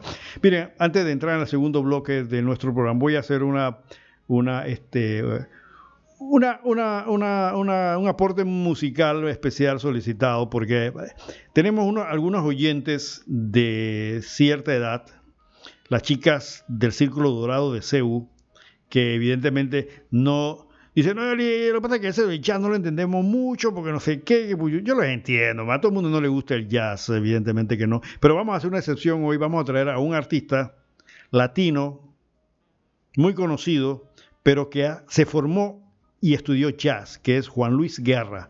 Vamos a traer aquí un temita de Juan Luis Guerra, vuelvo a repetirle, está muy influenciado por jazz, aunque no, aunque no, no lo sepa, pues Juan Luis estudió donde, estudió también eh, nuestro maestro, el, maestro Danilo Pérez en los Estados Unidos, una escuela, eh, el Berkeley College of Music, donde se estudió jazz y en gran parte, gran parte de sus arreglos musicales está influenciados casualmente por el jazz, dándole una vitalidad diferente. Tal vez ustedes se habrán percatado de que es un poquito diferente a, los, a las composiciones normales de, bachata o de merengue. ¿Por qué? Porque tiene pues este componente jazzístico adentro. Vamos a, vamos a traer entonces a Juan Luis Guerra aquí con ustedes en un temita para las señoras amigas de... Eh, el círculo dorado de CEU para ver si entonces este, se quedan más tranquilas y bueno, por lo menos eh, eh, es un tema muy, muy bonito. Eh, vamos a tener con Juan Luis Guerra, ella dice.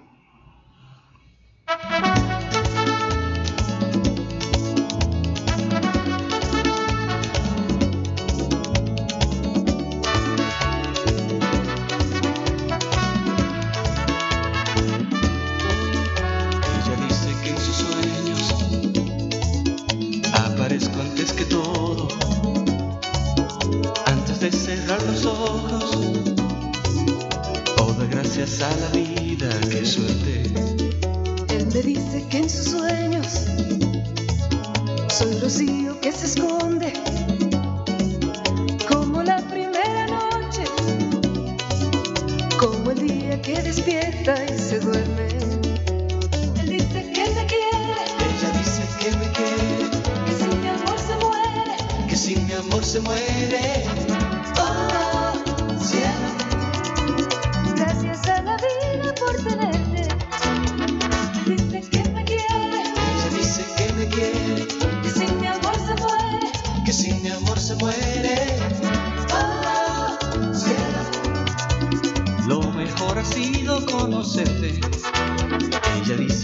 Besos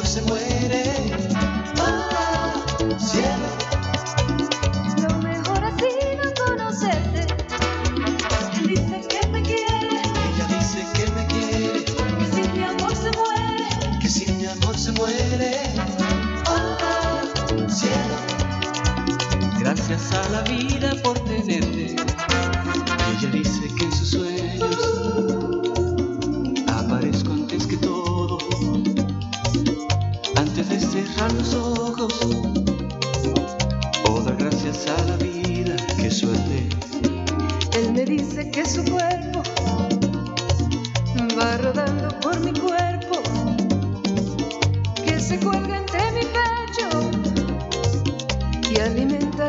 tenerte. Él dice que me quiere.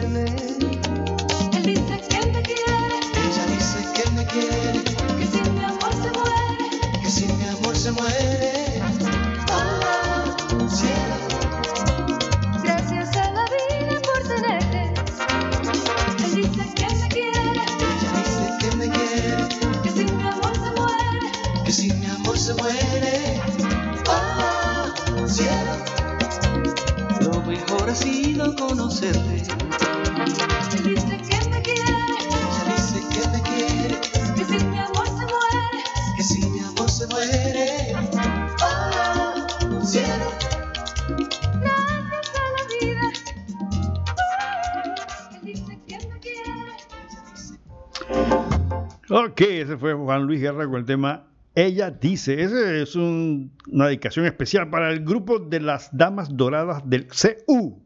Atención, Tessie Arias, tú y tus compañeras. Bueno, estas señoras eran mayorcitas, pero cuando estaban jóvenes eran unas. Vaya. Deja, paraban el tránsito, como dicen por ahí, ¿no? Así que ellas se reúnen de vez en cuando a almorzar y aquí, pues, ese fue un- una dedicación especial de punto omega para nuestras oyentes del Círculo Dorado del CU. Saludos a todas ellas y a Tessy Arias que debe estar escuchando el programa.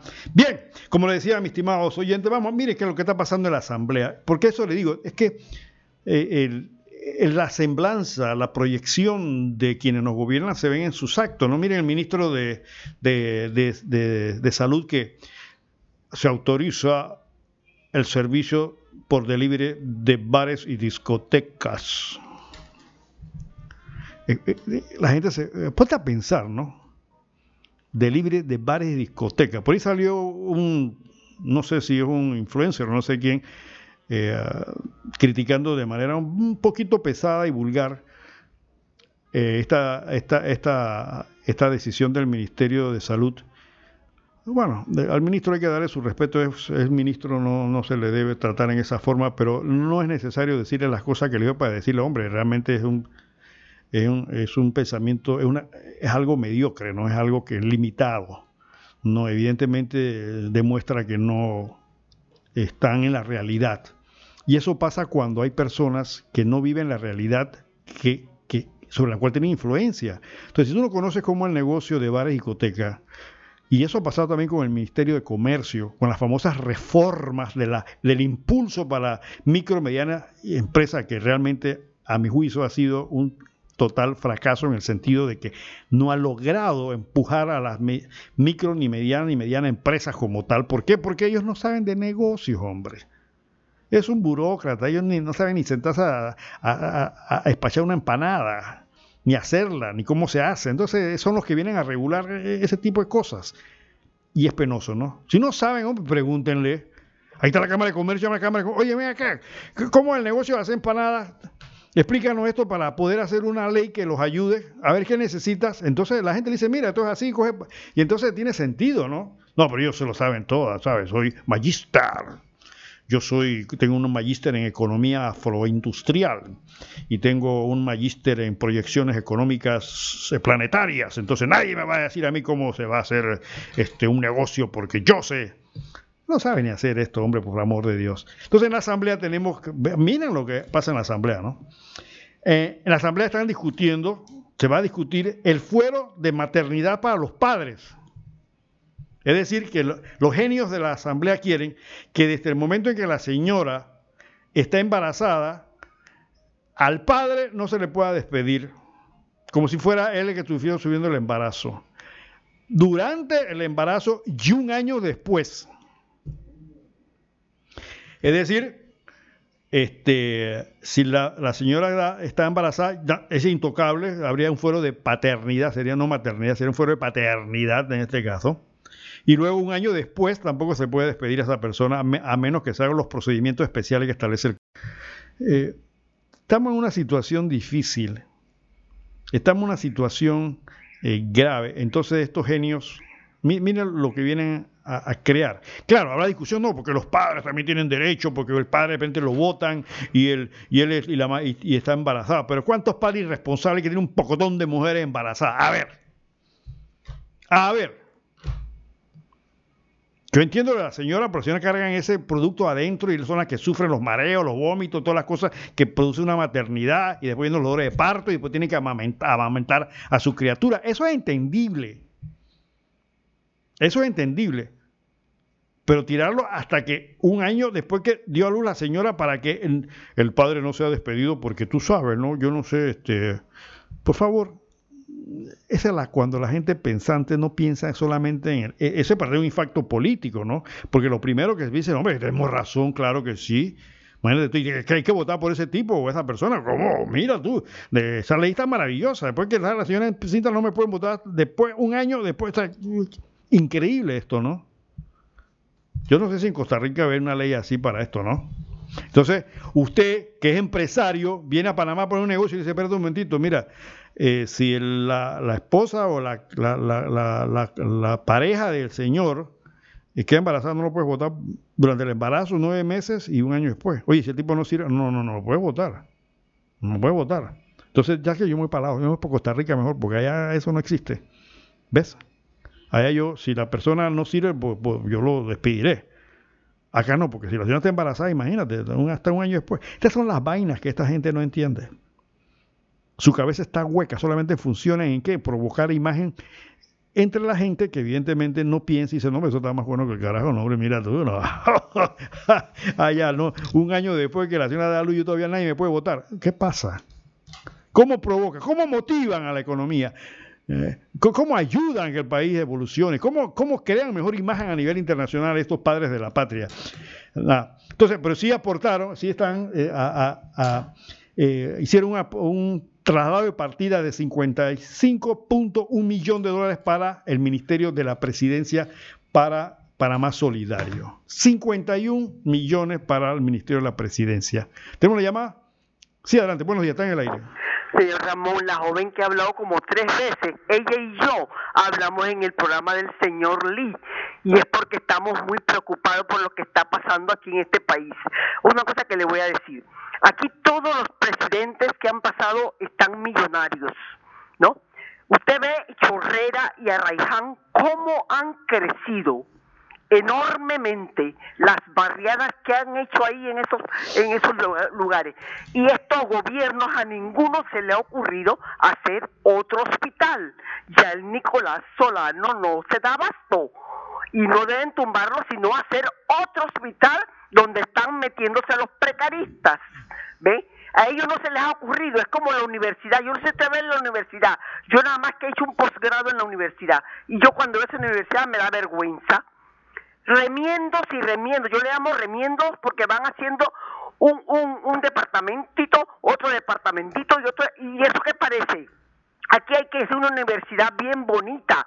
¿Ah? Como el señor Martinelli le hizo al Tribunal Electoral tremendo, tremendo edificio. ¿Por qué no se le ocurre hacer una buena universidad y un buen hospital para Chorrera, que ya lo necesita? Gracias. Bueno, mi estimado oyente, para eso el pueblo chorrerano escogió tres diputados y ahora creo que con la reforma que viene posiblemente cuatro, ¿no? Tiene alcalde, tiene, tiene una gobernadora. Entre otras cosas, la gobernadora está esquivando eh, eh, la entrevista aquí con Punto Mega. Quiero que sepan, oyente, que muchos funcionarios le tienen miedo a Punto Mega porque aquí en Punto Mega no, nosotros no damos el cuestionario previo. La gente que, que eh, los funcionarios, las personas que son invitadas a este programa, pues entonces están al alcance de los cuestionamientos normales que se le debe hacer a un funcionario público, pero muchos tienen temor de responder por las cosas que están haciendo o cómo está el asunto ahora mismo. Tenemos otra llamada. Buenos días, está en el aire. Segunda ronda, licenciado Denis Talavera, y seré breve porque quiero hacer el punto y ir al grano.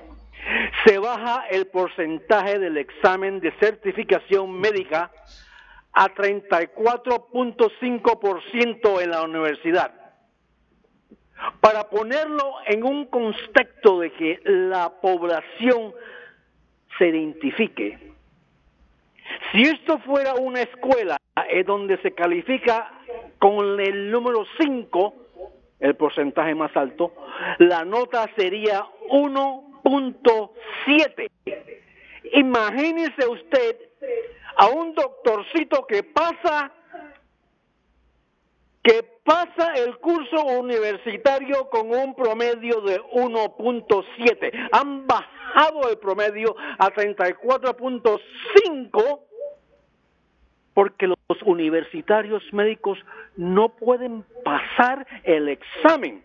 En vez de exigir más, los califican menos para poder que estos ineptos, y no son todos, porque hay buenos médicos, especialmente los de la vieja escuela, que han pasado y exigen altas calificaciones. Así anda la educación dirigida por la señora Maruja Villalobos, que se la pasa chupando media, y la estrella de educación de Panamá por el suelo. Le escucho, licenciado.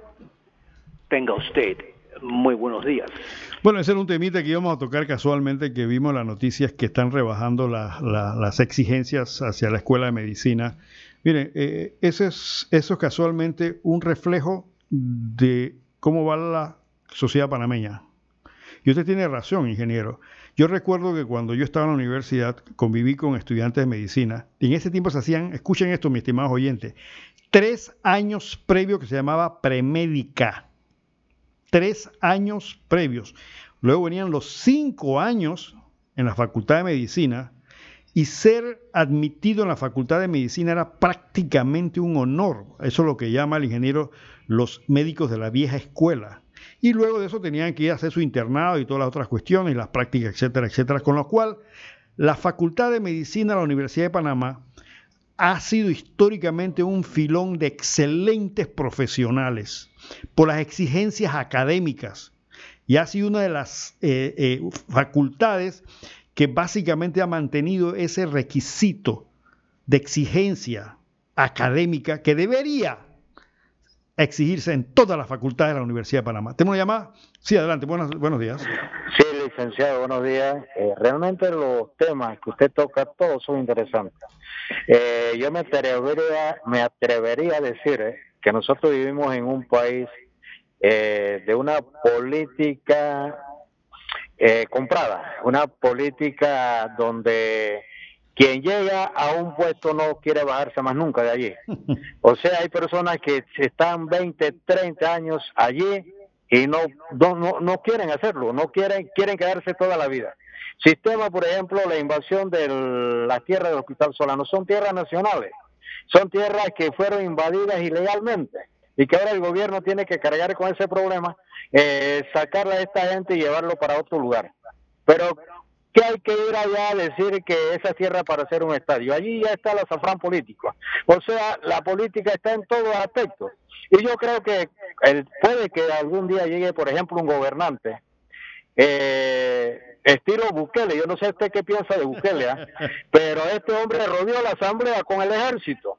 Y este hombre, eh, eh, su partido sacó más del 80%, posiblemente se convierta en un dictador, eso nadie lo sabe, pero su partido sacó de la asamblea a personas que tenían 20, 30 años de estar allí, re- renovada completamente, las alcaldías renovadas completamente, los, los, los, los diputados, eh, personas que tenían, eran caciques allí, fueron renovados pero eh, y ahora este hombre lo trata de que hay que hacer el examen psicológico. No, el hombre está trabajando quizás por un sistema que ha visto que, que no ha funcionado, porque realmente el sistema nuestro político eh, no está funcionando como debe ser. Eh, vamos a ver, no sé, algún comentario en relación a este presidente de El Salvador que inclusive eh, le hizo hasta propaganda así súbitamente a su partido, pero hizo las cosas y personas que estaban allí, tanta gente que hay en Panamá, eh, para que las mismas figuritas sigan repitiendo en los puestos por 15, 20, 30 años y hasta que se jubilan allí. Gracias, licenciado, lo escucho. Bueno, sí, evidentemente el presidente Bukele ha sido un fenómeno eh, político interesante e internacional. Creo que algunos lo califican como uno de los mejores presidentes del mundo ha tenido la valentía y los que siguen eh, la política o saben de lo que pasa, Salvador ha tenido que enfrentarse al, al- al legislativo, pero tiene el apoyo del pueblo, que es la diferencia, ¿no? Es la diferencia porque cuando un gobernante eh, eh, proyecta realmente la preocupación con sensatez y honradez hacia el pueblo, evidentemente que el pueblo lo va a apoyar. Pero aquí lamentablemente nuestro presidente yo creo que está calificado como uno de los más, más, impopulares que hemos tenido en los últimos eh, años. Posiblemente, no sé, está a medio, a medio mandato o a, un tercio de su mandato pudiese, pudiese recuperar algo de la credibilidad, todavía tiene algo para hacer en ese sentido. Pero una de las cosas que usted menciona, yo le he dicho en este programa, todos los presidentes de este país, menos el, presidente Cortizo que no ha terminado todavía, y menos eh, Kuching Wendara, todos han tenido, han estado en problemas. si no han sido eh, eh, eh, llamados a juicio o han sido enjuiciados o han sido o estado sometidos a proceso. Saquen la cuenta, todos. Mire ella, estuvo metida en problemas de escándalo, acuerdan los helicópteros, qué sé yo. Martín Torrijos con, el tema del SEMI, que es toda esta cosa. el presidente Martinelli, ni se diga, y Varela, que anda por ahí subiendo y bajando escaleras con el tema de Odebrecht y demás, se me queda alguien, no, creo que no se me queda nadie por fuera. Entonces, ahí está, no hay, no hay. Entonces, ¿qué clase de imagen puede tener un país donde sus presidentes, la gran mayoría de sus presidentes, han estado, para bien o para mal, sometidos a un escrutinio de orden judicial? ¿Qué clase de país somos entonces? Entonces después se quejan de que nos ponen en la lista gris. Miren, mi estimado oyente, no piensan solamente que el tema de la lista gris es porque eh, simplemente les caemos mal y que está. Ellos saben perfectamente todo esto que estamos hablando aquí, ellos lo saben. Ellos saben que somos un país que no somos serios. Lo que acaba de decir el oyente, que es un país donde casualmente ganan méritos por corrupción, que tiene una educación por el piso. Ellos lo saben. Y entonces cuando pone a alguien una lista negra, una lista gris, lo señala con el dedo y si tú abres la boca te saco tu expediente. Entonces ya, ah, no, no, no, no está bien, vamos a hacer lo que tú digas. ¿Tengo una llamada? Sí, adelante. Está en el aire. Buenos días. Señor Ramón, usted disculpe lo que yo le voy a decir, que no sé si le vaya a gustar porque voy a mencionar dos nombres. ¿Ve? Porque eso está en mi cabeza. El ex ministro del MIDES, yo no sé si usted se acuerda de él, él eh, en las elecciones estaba apurado a meterse al Parlacén. Yo me pregunto por qué. El otro, el señor, el diputado Carles, él fue ministro de Trabajo. Yo me pregunto por qué quería ser diputado. Ahí lo dejo en el aire. Gracias. Acuérdese lo que dijo una vez el presidente Martinelli, que después fue corriendo para allá, que el Parlacén era una cueva de ladrones y después fue, fue corriendo y ahora los hijos también creo que andan eh, defendiéndose con ese tema. Miren, todos estos políticos evidentemente que eh, procuran estrategias en beneficio propio. Habría que preguntar a ellos por qué razón y por qué motivación, evidentemente, ah, quieren seguir en el aparte de, de los beneficios de orden diplomático y, y tal vez económico y de algún grado de influencia pudiera ser, pero también lo que dice usted es sospechoso, ¿no? De que evidentemente eh, no dejan las cosas claras y quieren irse. Ese, ese ex ministro del MIDE, yo lo considero como uno de los ministros más incompetentes y uno de los culpables casualmente de que gran parte de la, de la situación de la familia panameña, porque la responsabilidad del Ministerio de la Familia no está repartiendo plata que eso es lo que en la época de, Varela eso es lo que hacía y por eso siempre sacaba los puntajes más altos y siempre en la ejecución era como el 80, 90%. Ejecución significa que hacen el trabajo que supuestamente se le debe, deben hacer, eh, eh, gastar la plata que se le da. Claro, ¿cómo no, cómo van a salir con un porcentaje si, si le dan millones para repartir y usted sale a repartir cheques por ahí? todo el mundo lo va a querer, ¿no? Pero la familia destruida, pandillas, delincuencia juvenil, madres solteras, eh, eh, menores de edad, drogadicción. Esas son las cosas que tiene que atacar el Ministerio de la Familia. Familias disfuncionales. Ese es el trabajo. No está regalando plata, para eso no necesita hacer un ministerio. Hay un cajero automático y la gente va y cobra ahí, listo, ya. ¿Y cuál es el problema? Ah, pero eso, el ministerio que más eh, fue calificado como más... Claro, si estás repartiendo plata. ¿Dónde están las políticas de Estado del Ministerio de la Familia? Esto que tenemos ahora con el CENIAF, ¿de dónde vienen esos muchachos? De familias. ¿Y qué hicieron ellos para tratar de que eso no pasara? No sé, no sé. Vamos a terminar con las, genialidades de la Asamblea.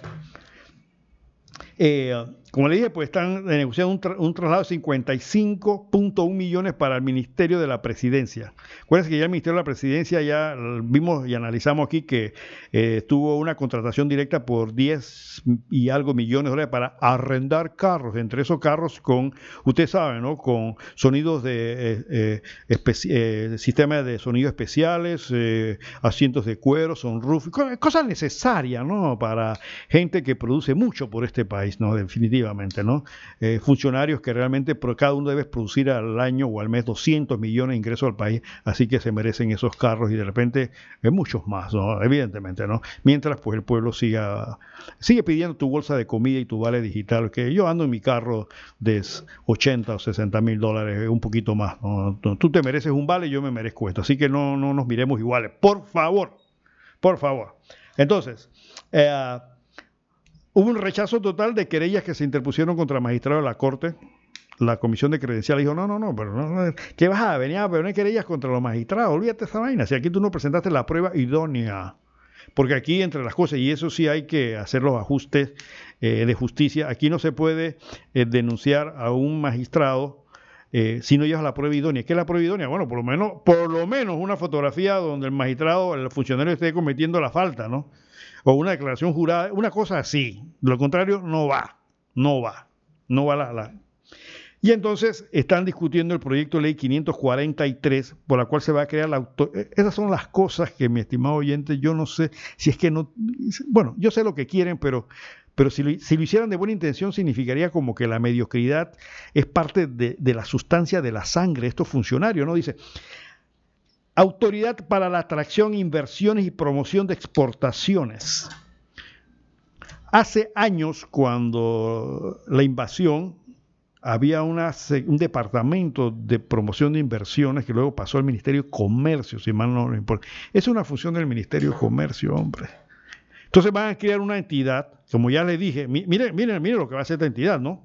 Va a ser la autoridad para la atracción, atracción de inversiones y promociones y de exportaciones. Entonces, va a tener, oye, vas a tener que viajar, vas a tener que ir a, visitar y a tocar puertas. Eso requiere, tú sabes, un billete, ¿no? Una tarjeta sin límite, eh, hoteles de primer orden, eh, tener una buena oficina, porque no vas a invitar in- eh, inversionistas a, a- una oficina en el chorrillo, ¿no? Tú sabes, entonces, creando, gastando plata por gusto. Si hay gente en el Ministerio de Trabajo especializados en comercio, ellos sí tienen, sí es cierto, hay muchos técnicos especializados en comercio internacional en el Ministerio de Comercio, de los funcionarios de carrera que conocen esto. Y la mejor promoción para hacer inversiones en un país casualmente tener la cara del país libre. Entonces, mis estimados gobernantes, desen un purgante y púrguense de corrupción para que lo respeten, para que la gente vea así como va, como va Costa Rica a invertir. Digan, no, Panamá es un país estable, es un país serio, es un país donde la justicia se aplica. Entonces, ya tienen la primera promoción de inversiones. Tenemos una llamada hasta en el aire. Buenos días. Ah, Sí, buenos días. Buenos días, Ramón. Buenos días. Eh, mira, yo honestamente dándole vuelta al asunto, yo no veo cómo se puede solucionar la situación del país. Un país que se acaba año con año, periodo con periodo. Mira, el presidente de la República se ha dado cuenta el bajo nivel donde ha llegado. Si habla fuerte, lo critican. Si llora, lo critican. Si esto, lo critican. Pero es que él tiene que entender y, y, y, tener el termómetro del pueblo. Ahora mismo, en estos momentos, por la corrupción, el pueblo quiere justicia. Yo hago una pregunta. Si el presidente agarrara, por ejemplo, mañana y nos sorprendiera con una conferencia de prensa, una cuestión rapidito y hablara con fuerza, bueno, el presidente de la República soy yo. Yo no voy a dejar que esta vaca vaya hunda. Empezaré por decirle, un ejemplo, pues, que hubiera sido el caso, pues, voy a escoger esta semana el nuevo procurador. Y bueno, yo también. No lo voy a mencionar usted para que no digan que porque eh, usted está en el programa. Pero bueno, pues, tiene figuras que solo con nombrarlas, el AMPA, Odebrecht, los diputados, todo el mundo temblarían. Bueno, busquen a, a, a Antonio Bernal. El presidente dijo que iba a gobernar con los mejores y que esa gente que gritaba y hablaba le iba a decir, ven, coge el bate. Ahí usted le tiene por decir un nombre. El hombre todavía está su cabrito. Para que usted vea que ese hombre comience la investigación de arriba abajo. Por ejemplo, el escenario. Eh, la, la cuestión está. ¿Qué nos dice a nosotros? Ya cogieron una cocinera, ya cogieron esto, el otro. El pueblo panameño sabe que son cocotudos, son grandes que están en ese problema. Esos son los primeritos que hay que dejar caer. Otra cosa, el presidente dijera, a partir de ya, todo el que hace una incorrección se va, sea ministro, sea esto, sea el, pero es ya. Tiene que ser así de drástico para que empiece el revire de timón. Entonces, termino diciéndote algo. La asamblea es un acto de corrupción total. Oye, mira, por ejemplo, ahora mismo están con el asunto ese de, de que van a ver la- la- las cuestiones que hay contra los magistrados. Hay un montonón de demandas. Y el presidente de esa comisión que hizo sea paso, sea Herrera, pues nomás llegó ahí a tapar, a tapar, a tapar tranquilamente cuatro demandas. No se cayeron porque esto, que el otro, que aquello. Oye, ¿a dónde vamos a dar? Mientras tanto, ellos se tiran otra millonada para su comida. Mire usted, ahora mismo hacen un poco traslado para la presidencia de la República, para todo aquello. Y el país endeudado, endeudado. ¿Cuándo, señores? Porque mira, Ramón, nosotros decimos, no sabemos escoger, pero ¿a quién vamos a escoger? Con respeto que merece, se lanza Monseñor Ulloa, y a lo mejor Monseñor Ulloa no hace el trabajo bien. ¿Cuántos abogados, cuántos diputados nuevos cogió el pueblo? ¿Y a dónde están? El 90%. Se los tragaron, ya está, se los tragaron las boas. En esta que viene, otros como Tito Afú, como el otro, el otro Muñoz, todos esos vuelven a la ronda y en eso estamos. Entonces ya me una pregunta. Con la situación que está, porque mira, la población está enardecida, la población está disgustada. ¿Qué está esperando el gobierno de turno? ¿Qué está? Que la gente un buen día se le tire a la calle de forma enardecida ya hasta un baño de sangre en este país y entonces eso es lo vamos a esperar. Oiga, oiga, todavía creo yo que el presidente tiene en sus manos el vire de timón. El vire de timón porque él mismo lo torció. Hay que hacerlo. No veo otra cuestión. ¿A que las próximas elecciones qué? Incluso la constituyente, usted lo sabe, que tiene un recorrido que no es muy fácil y no es muy bendito tampoco. Entonces, Ramón, ¿qué hacemos? ¿Qué hacemos? Cuando tú estás en una barca y se te está hundiendo la barca, incluso hasta las cosas más preciadas las tienes que ir tirando, tirando al mar, al mar para salvar el barco. Entonces, ¿qué pasó? Y que termina ahora sí, el pueblo está enardecido con lo que pasó en los albergues, pero no quiere la empleadita que ella quiere ver si hay políticos que se tomen, si es eso. Mira, ves el asunto de la educación. Yo veo el ejemplo de la CONEC. De todas maneras, ellos quieren que mañana los muchachos volvieran a las aulas. Y han- están pagando programas caros. Ustedes donde están, Tecnógeno, Ufamanía. Que vayan, que vayan, que qué desesperación. Oye, dejen siquiera terminar este trimestre y después, porque hay una realidad. El mismo gobierno sabe que el asunto de vacuna no le está resultando fácil. Se necesita mucha gente. Las enfermeras están cansadas. Esos viales y eso que tienen que tratarlo como si fuera una pepita de oro, porque si usted en lugar de seis dosis saca seis- cinco eh, y a una se le va el dedo y a la última le faltó, ya ahí hay problemas. Si una se quiebra, cuida más el mismo vial que el, mismo ser humano. Entonces, hay situaciones difíciles. Ayer, por lo menos, dos mil panameños no fueron a vacunarse. ¿Qué está pasando? Entonces, yo le digo una cosa, que Dios nos coja confesado. No veo. Y el que está esperando próximas elecciones, ¿qué, qué vamos a esperar? Si todos los partidos políticos están corruptos, ¿qué van a esperar? Ah, vamos a poner esto por el otro. No, pero bueno, ahí está. Así que no sé, Ramón, si tendrás la fórmula, yo no la encuentro. Muchas gracias. Bueno, realmente esa pregunta es dura porque tiene toda la razón. Aquí pareciera que la única esperanza fuera como dice usted, que se ocurriese un milagro. Y de repente el señor presidente, como dice usted, diera un giro en el timón y adoptara posiciones verticales donde pudiese enrumbar este país. Ese sería el milagro. Yo no sé qué santo. El Portobelo, no, Portobelo no quiere saber nada de política. Hacer estas cosas porque no hay otra. Y lo otro sería, evidentemente, algo que no va a pasar, que con lo que dice usted, que saliera la gente a la calle en manifestaciones. Y eso, ellos saben que eso no, después que lo mantengan al pueblo, la masa popular, a base de donaciones y, y esos 55 millones que le acaban de dar para estar repartiendo bolsa de comida y algo se queda por el camino, etcétera, etcétera, sin rendir cuenta. Entonces, es porque ellos saben que el, el panameño es un, es un, de por sí, es muy conformista. Un conformismo que no tiene valores, o sea, no, no visualiza un futuro. Si yo, y yo le he preguntado a mis oyentes, a ver, piensa, ¿para dónde va Panamá? Pueden, ponte a pensar. ¿Qué van a hacer tus hijos cuando se gradúen de la escuela? A ver, ponte a pensar, ¿qué, qué, qué tú crees para dónde va? A ver. Entonces, cuando tengas esa respuesta, hacemos. Y es bien difícil la respuesta, mi estimado oyente. Quiero que sepan que el oyente es miembro del PRD, es, ha, sido, eh, ha sido también eh, parte de la Asamblea Legislativa y conoce bien a fondo este, este tipo de problemas. Miren, se nos está acabando el tiempo. Aquí acaba ya mi hijo Ramón Mendoza también. Saludos, Ramón. Saluda a la gente porque tú eres coproductor acá. ¿Qué tal? Gracias, buenos días. Bueno, aquí haciendo la visita y me llama la atención, la verdad, que eh, un espacio eh, abierto dentro de, valga la redundancia, un espacio sabatino que, que es muy importante. Este, felicito también a la, a la parte del, de la de acá de, lo- de los de los controles, la, la emisión, Camilo, todo, sí, don Camilo, la- el live, el live, lo estaba en- eh, yo estaba enredado con la, con la dirección, te soy franco, y puse el live, el streaming en, en la, en la página web, abrió rapidito, eso es importante para los radio escuchas.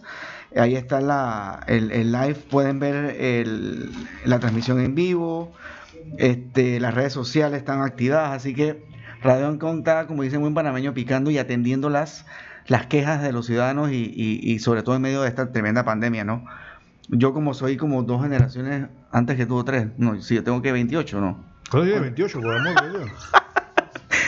De los 40, imagínate, y, y bueno, y viendo y analizando todo esto, pensando en el país que le va a tocar a las generaciones que vienen y, el trabajo que tenemos nosotros sobre todo es inmenso. De tratar de inculcar valores, la- el pensar, que es lo que decías.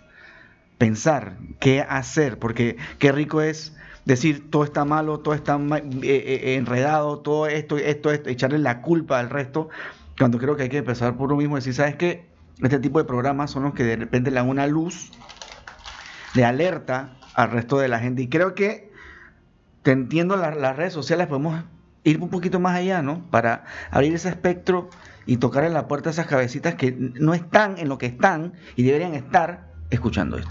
Como no, bueno, eso de la idea ya tenemos casi, vamos para los seis años de estar en el aire en esto, es una lucha, el sector oeste nos conoce muy bien desde hace muchos años en ese sentido y no y no no vamos a cesar, pero la idea es casualmente crear un poquito de conciencia ciudadana en este sentido para que aflore esto. Sí, a hasta se me pasó hoy lo- los, los, las redes sociales, pero sí nos pueden ver en vivo en eh, ahí estamos en vivo, aquellos que quieran conocernos personalmente. Un día Jimena va a venir por aquí también, que mucha gente quiere conocerla. Bien, como queda poco tiempo viendo el tema de la asamblea, a mí en en el tema este de los, eh, de los albergues, eh, se citaron, eh, se había citado a la asamblea la comparecencia de María Inés Castillo, que es la titular del Ministerio de Desarrollo Social, a Mayra Inés Silvera, directora de la Secretaría Nacional de la Niñez y la Adolescencia, el CENIAF, Carla García. Esta última renunció eh, hace unos días atrás. Entonces, en un artículo que sale en la prensa sobre que están analizando este tema, a mí lo que me preocupa realmente, mi estimado oyente, una declaración de Juan Diego Vázquez, quien ha estado aquí en el programa, y Juan Diego, eh, después lo vamos a llamar para que nos aclare, dice así, el independiente Juan Diego Vázquez, por su lado, narró que el Ejecutivo, pongan atención, el Ejecutivo había pedido a los diputados del PRD que, abre comillas, dejaran de hablar del tema de los albergues porque hay mucha gente involucrada con el dinero que los financia. Entonces, ¿qué es lo grave de esto, mi estimado oyente? En un sistema democrático debe haber lo que se llama la separación de los poderes del Estado, que es garantía para que todos vivamos en una democracia que realmente sea eh, eficiente. Entonces, el Ejecutivo, el Legislativo y el Judicial deben operar separadamente, aunque dice en armónica colaboración. Pero cuando un ejecutivo, yo no sé aquí si Juan Diego se refería al presidente o a alguien, pero el ejecutivo, la cabeza del ejecutivo, el presidente, y dice textualmente que el ejecutivo llamó a la asamblea para decirles que dejen de hablar. Dejaran de hablar del tema de los albergues porque hay mucha gente involucrada con el dinero que los financia. Primero que si eso es cierto, y, yo, no, yo no dudo de la palabra de Juan Diego, si eso es cierto, eso es grave.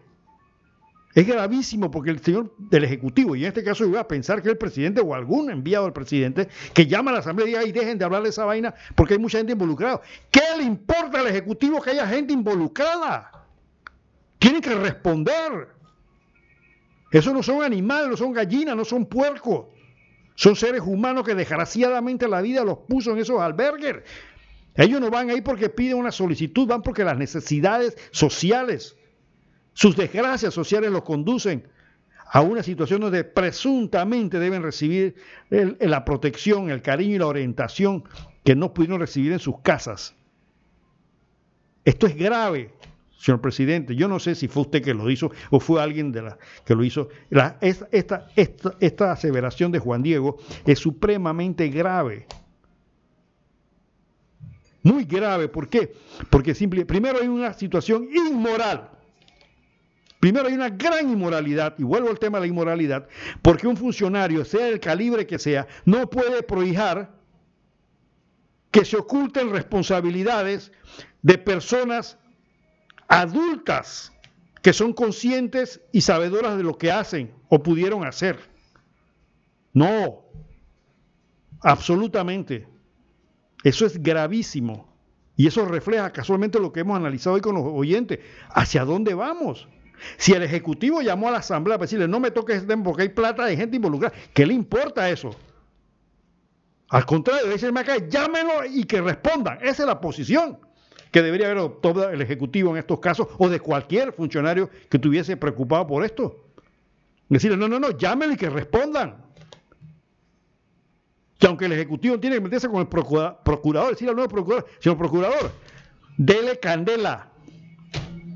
Y que no me estén llamando aquí para pedir favores. Lo que pasa es que muchos políticos, eso me lo dijo un político viejo, viven del manejo de los favores.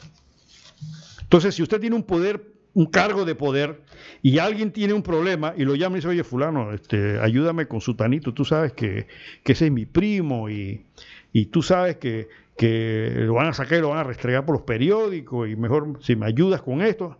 Ajá, ¿y quién eres tú? Yo soy el fulano este es un empresario importante, o tal, entonces está bien, yo te voy a ayudar. Pero entonces ese empresario le queda debiendo un favor a esa persona. Y se manejan con eso, porque alguien me decía este político, es bueno que en política te deban favores. Eso me lo dijo un viejo político de mucha experiencia. Es, tú no le debes deber favores, pero que te deban favores a ti, sí, me dice este político. Puede ser, no sé qué puede haber detrás de todo esto. Pero si esto que dijo Juan Diego, y yo vuelvo a repetir, no dudo de la palabra de Juan Diego, es cierto, es grave. No solamente por el hecho de la, de la intervención del Ejecutivo en Legislativo, sino el acto de inmoralidad del mensaje. Ustedes no lo ven así, es un acto de inmoralidad. El hecho de que una persona procure, haciendo uso del poder público que tiene, de la confianza que le ha otorgado el votante para tratar de encubrir acciones deshonestas e inmorales de quien sea, pertenezca al club que sea, pertenezca a la sociedad que sea, pertenezca de donde sea. Y sobre todo esta clase de problemas como el que es el tema de los albergues. Bueno, es que se ganó por fuera porque también salió ahora el escándalo de que la, eh, la, di- la directora había renunciado a, por una carta que llevó, y lo ha dicho públicamente, ahí salieron la- las transmisiones por radio, ella renunció, presentó su carta, pero con una justificación. Aquí la tengo, pero no nos queda tiempo para leerla, donde básicamente ella está diciendo, yo me voy. ¿Por qué? Porque no tengo el apoyo ni el respaldo para hacer mi trabajo, en pocas palabras, así que yo renuncio. Y dice ella en sus entrevistas, me dijeron, tranquila, no te la vamos a aceptar porque nosotros te vamos a apoyar. Y luego la llaman y le dicen, véngase para acá para la presidencia. Ella va pensando que de repente sí le van a dar apoyo. Lo que dice, firma aquí renuncia. Y le dan una, una renuncia ya preparada donde decía que ella se retiraba por razones personales. Pero hay aquí, señores, un informe que no lo, ya no nos queda tiempo para leerlo, donde ella sí le dice a la junta directiva unos días antes de una serie de cosas que estaban pasando. Y recuerden que la Junta Directiva del CENIAF está conformada por cinco ministros de Estado y el Contralor de la República y dos organizaciones adicionales más. Por eso decía al oyente Álvaro Pérez y tiene razón don Álvaro, esto está muy feo. Porque ya le digo, no es el problema de las leyes, es el problema de la moralidad, de la consistencia moral de quienes nos gobiernan, que parece que no la tienen. Bueno, se nos acabó el tiempo, Camilo. No me dijiste nada de las redes sociales, pero la próxima semana espero que sí esté con nosotros. Gracias, Ramón, por tus comentarios aquí. Va a decir un día vienes más con tiempo y comentemos, ya que representa una generación más joven que la mía. Hay mucha gente, eh, pensamos diferente y les recuerdo que la vida es como una moneda que hay que saber gastarla a tiempo y con gracia. Y no te olvides, pero que no te olvides que qué bueno para los gobernantes que el pueblo no piense. Y regala un libro es el mejor regalo que puedes dar. Así que si el gran arquitecto del universo lo permite, estaremos con ustedes el próximo sábado aquí en Punto Omega. Gracias a Camilo por tu asistencia en la cabina y gracias a todos ustedes por estar aquí en Punto Omega. Y no dejen de opinar, sean libres, por favor, y colaboren con este país que realmente lo necesita. Hasta pronto. Bienvenidos a Punto Omega, un programa diferente para la gente buena y pensante, aportando un poquito de cultura y conocimiento para que tomemos decisiones que nos mejoren como persona y comunidad. Punto Omega, la ventanita del jazz y la cultura. Ahora, Panamá tiene algo diferente. Punto Omega, todos los sábados de 10 a 12 mediodía en esta emisora. Producido y dirigido por Ramón Mendoza. Las opiniones expresadas en este programa no son responsabilidad de esta emisora, es responsabilidad de su productor. Radio Ancon.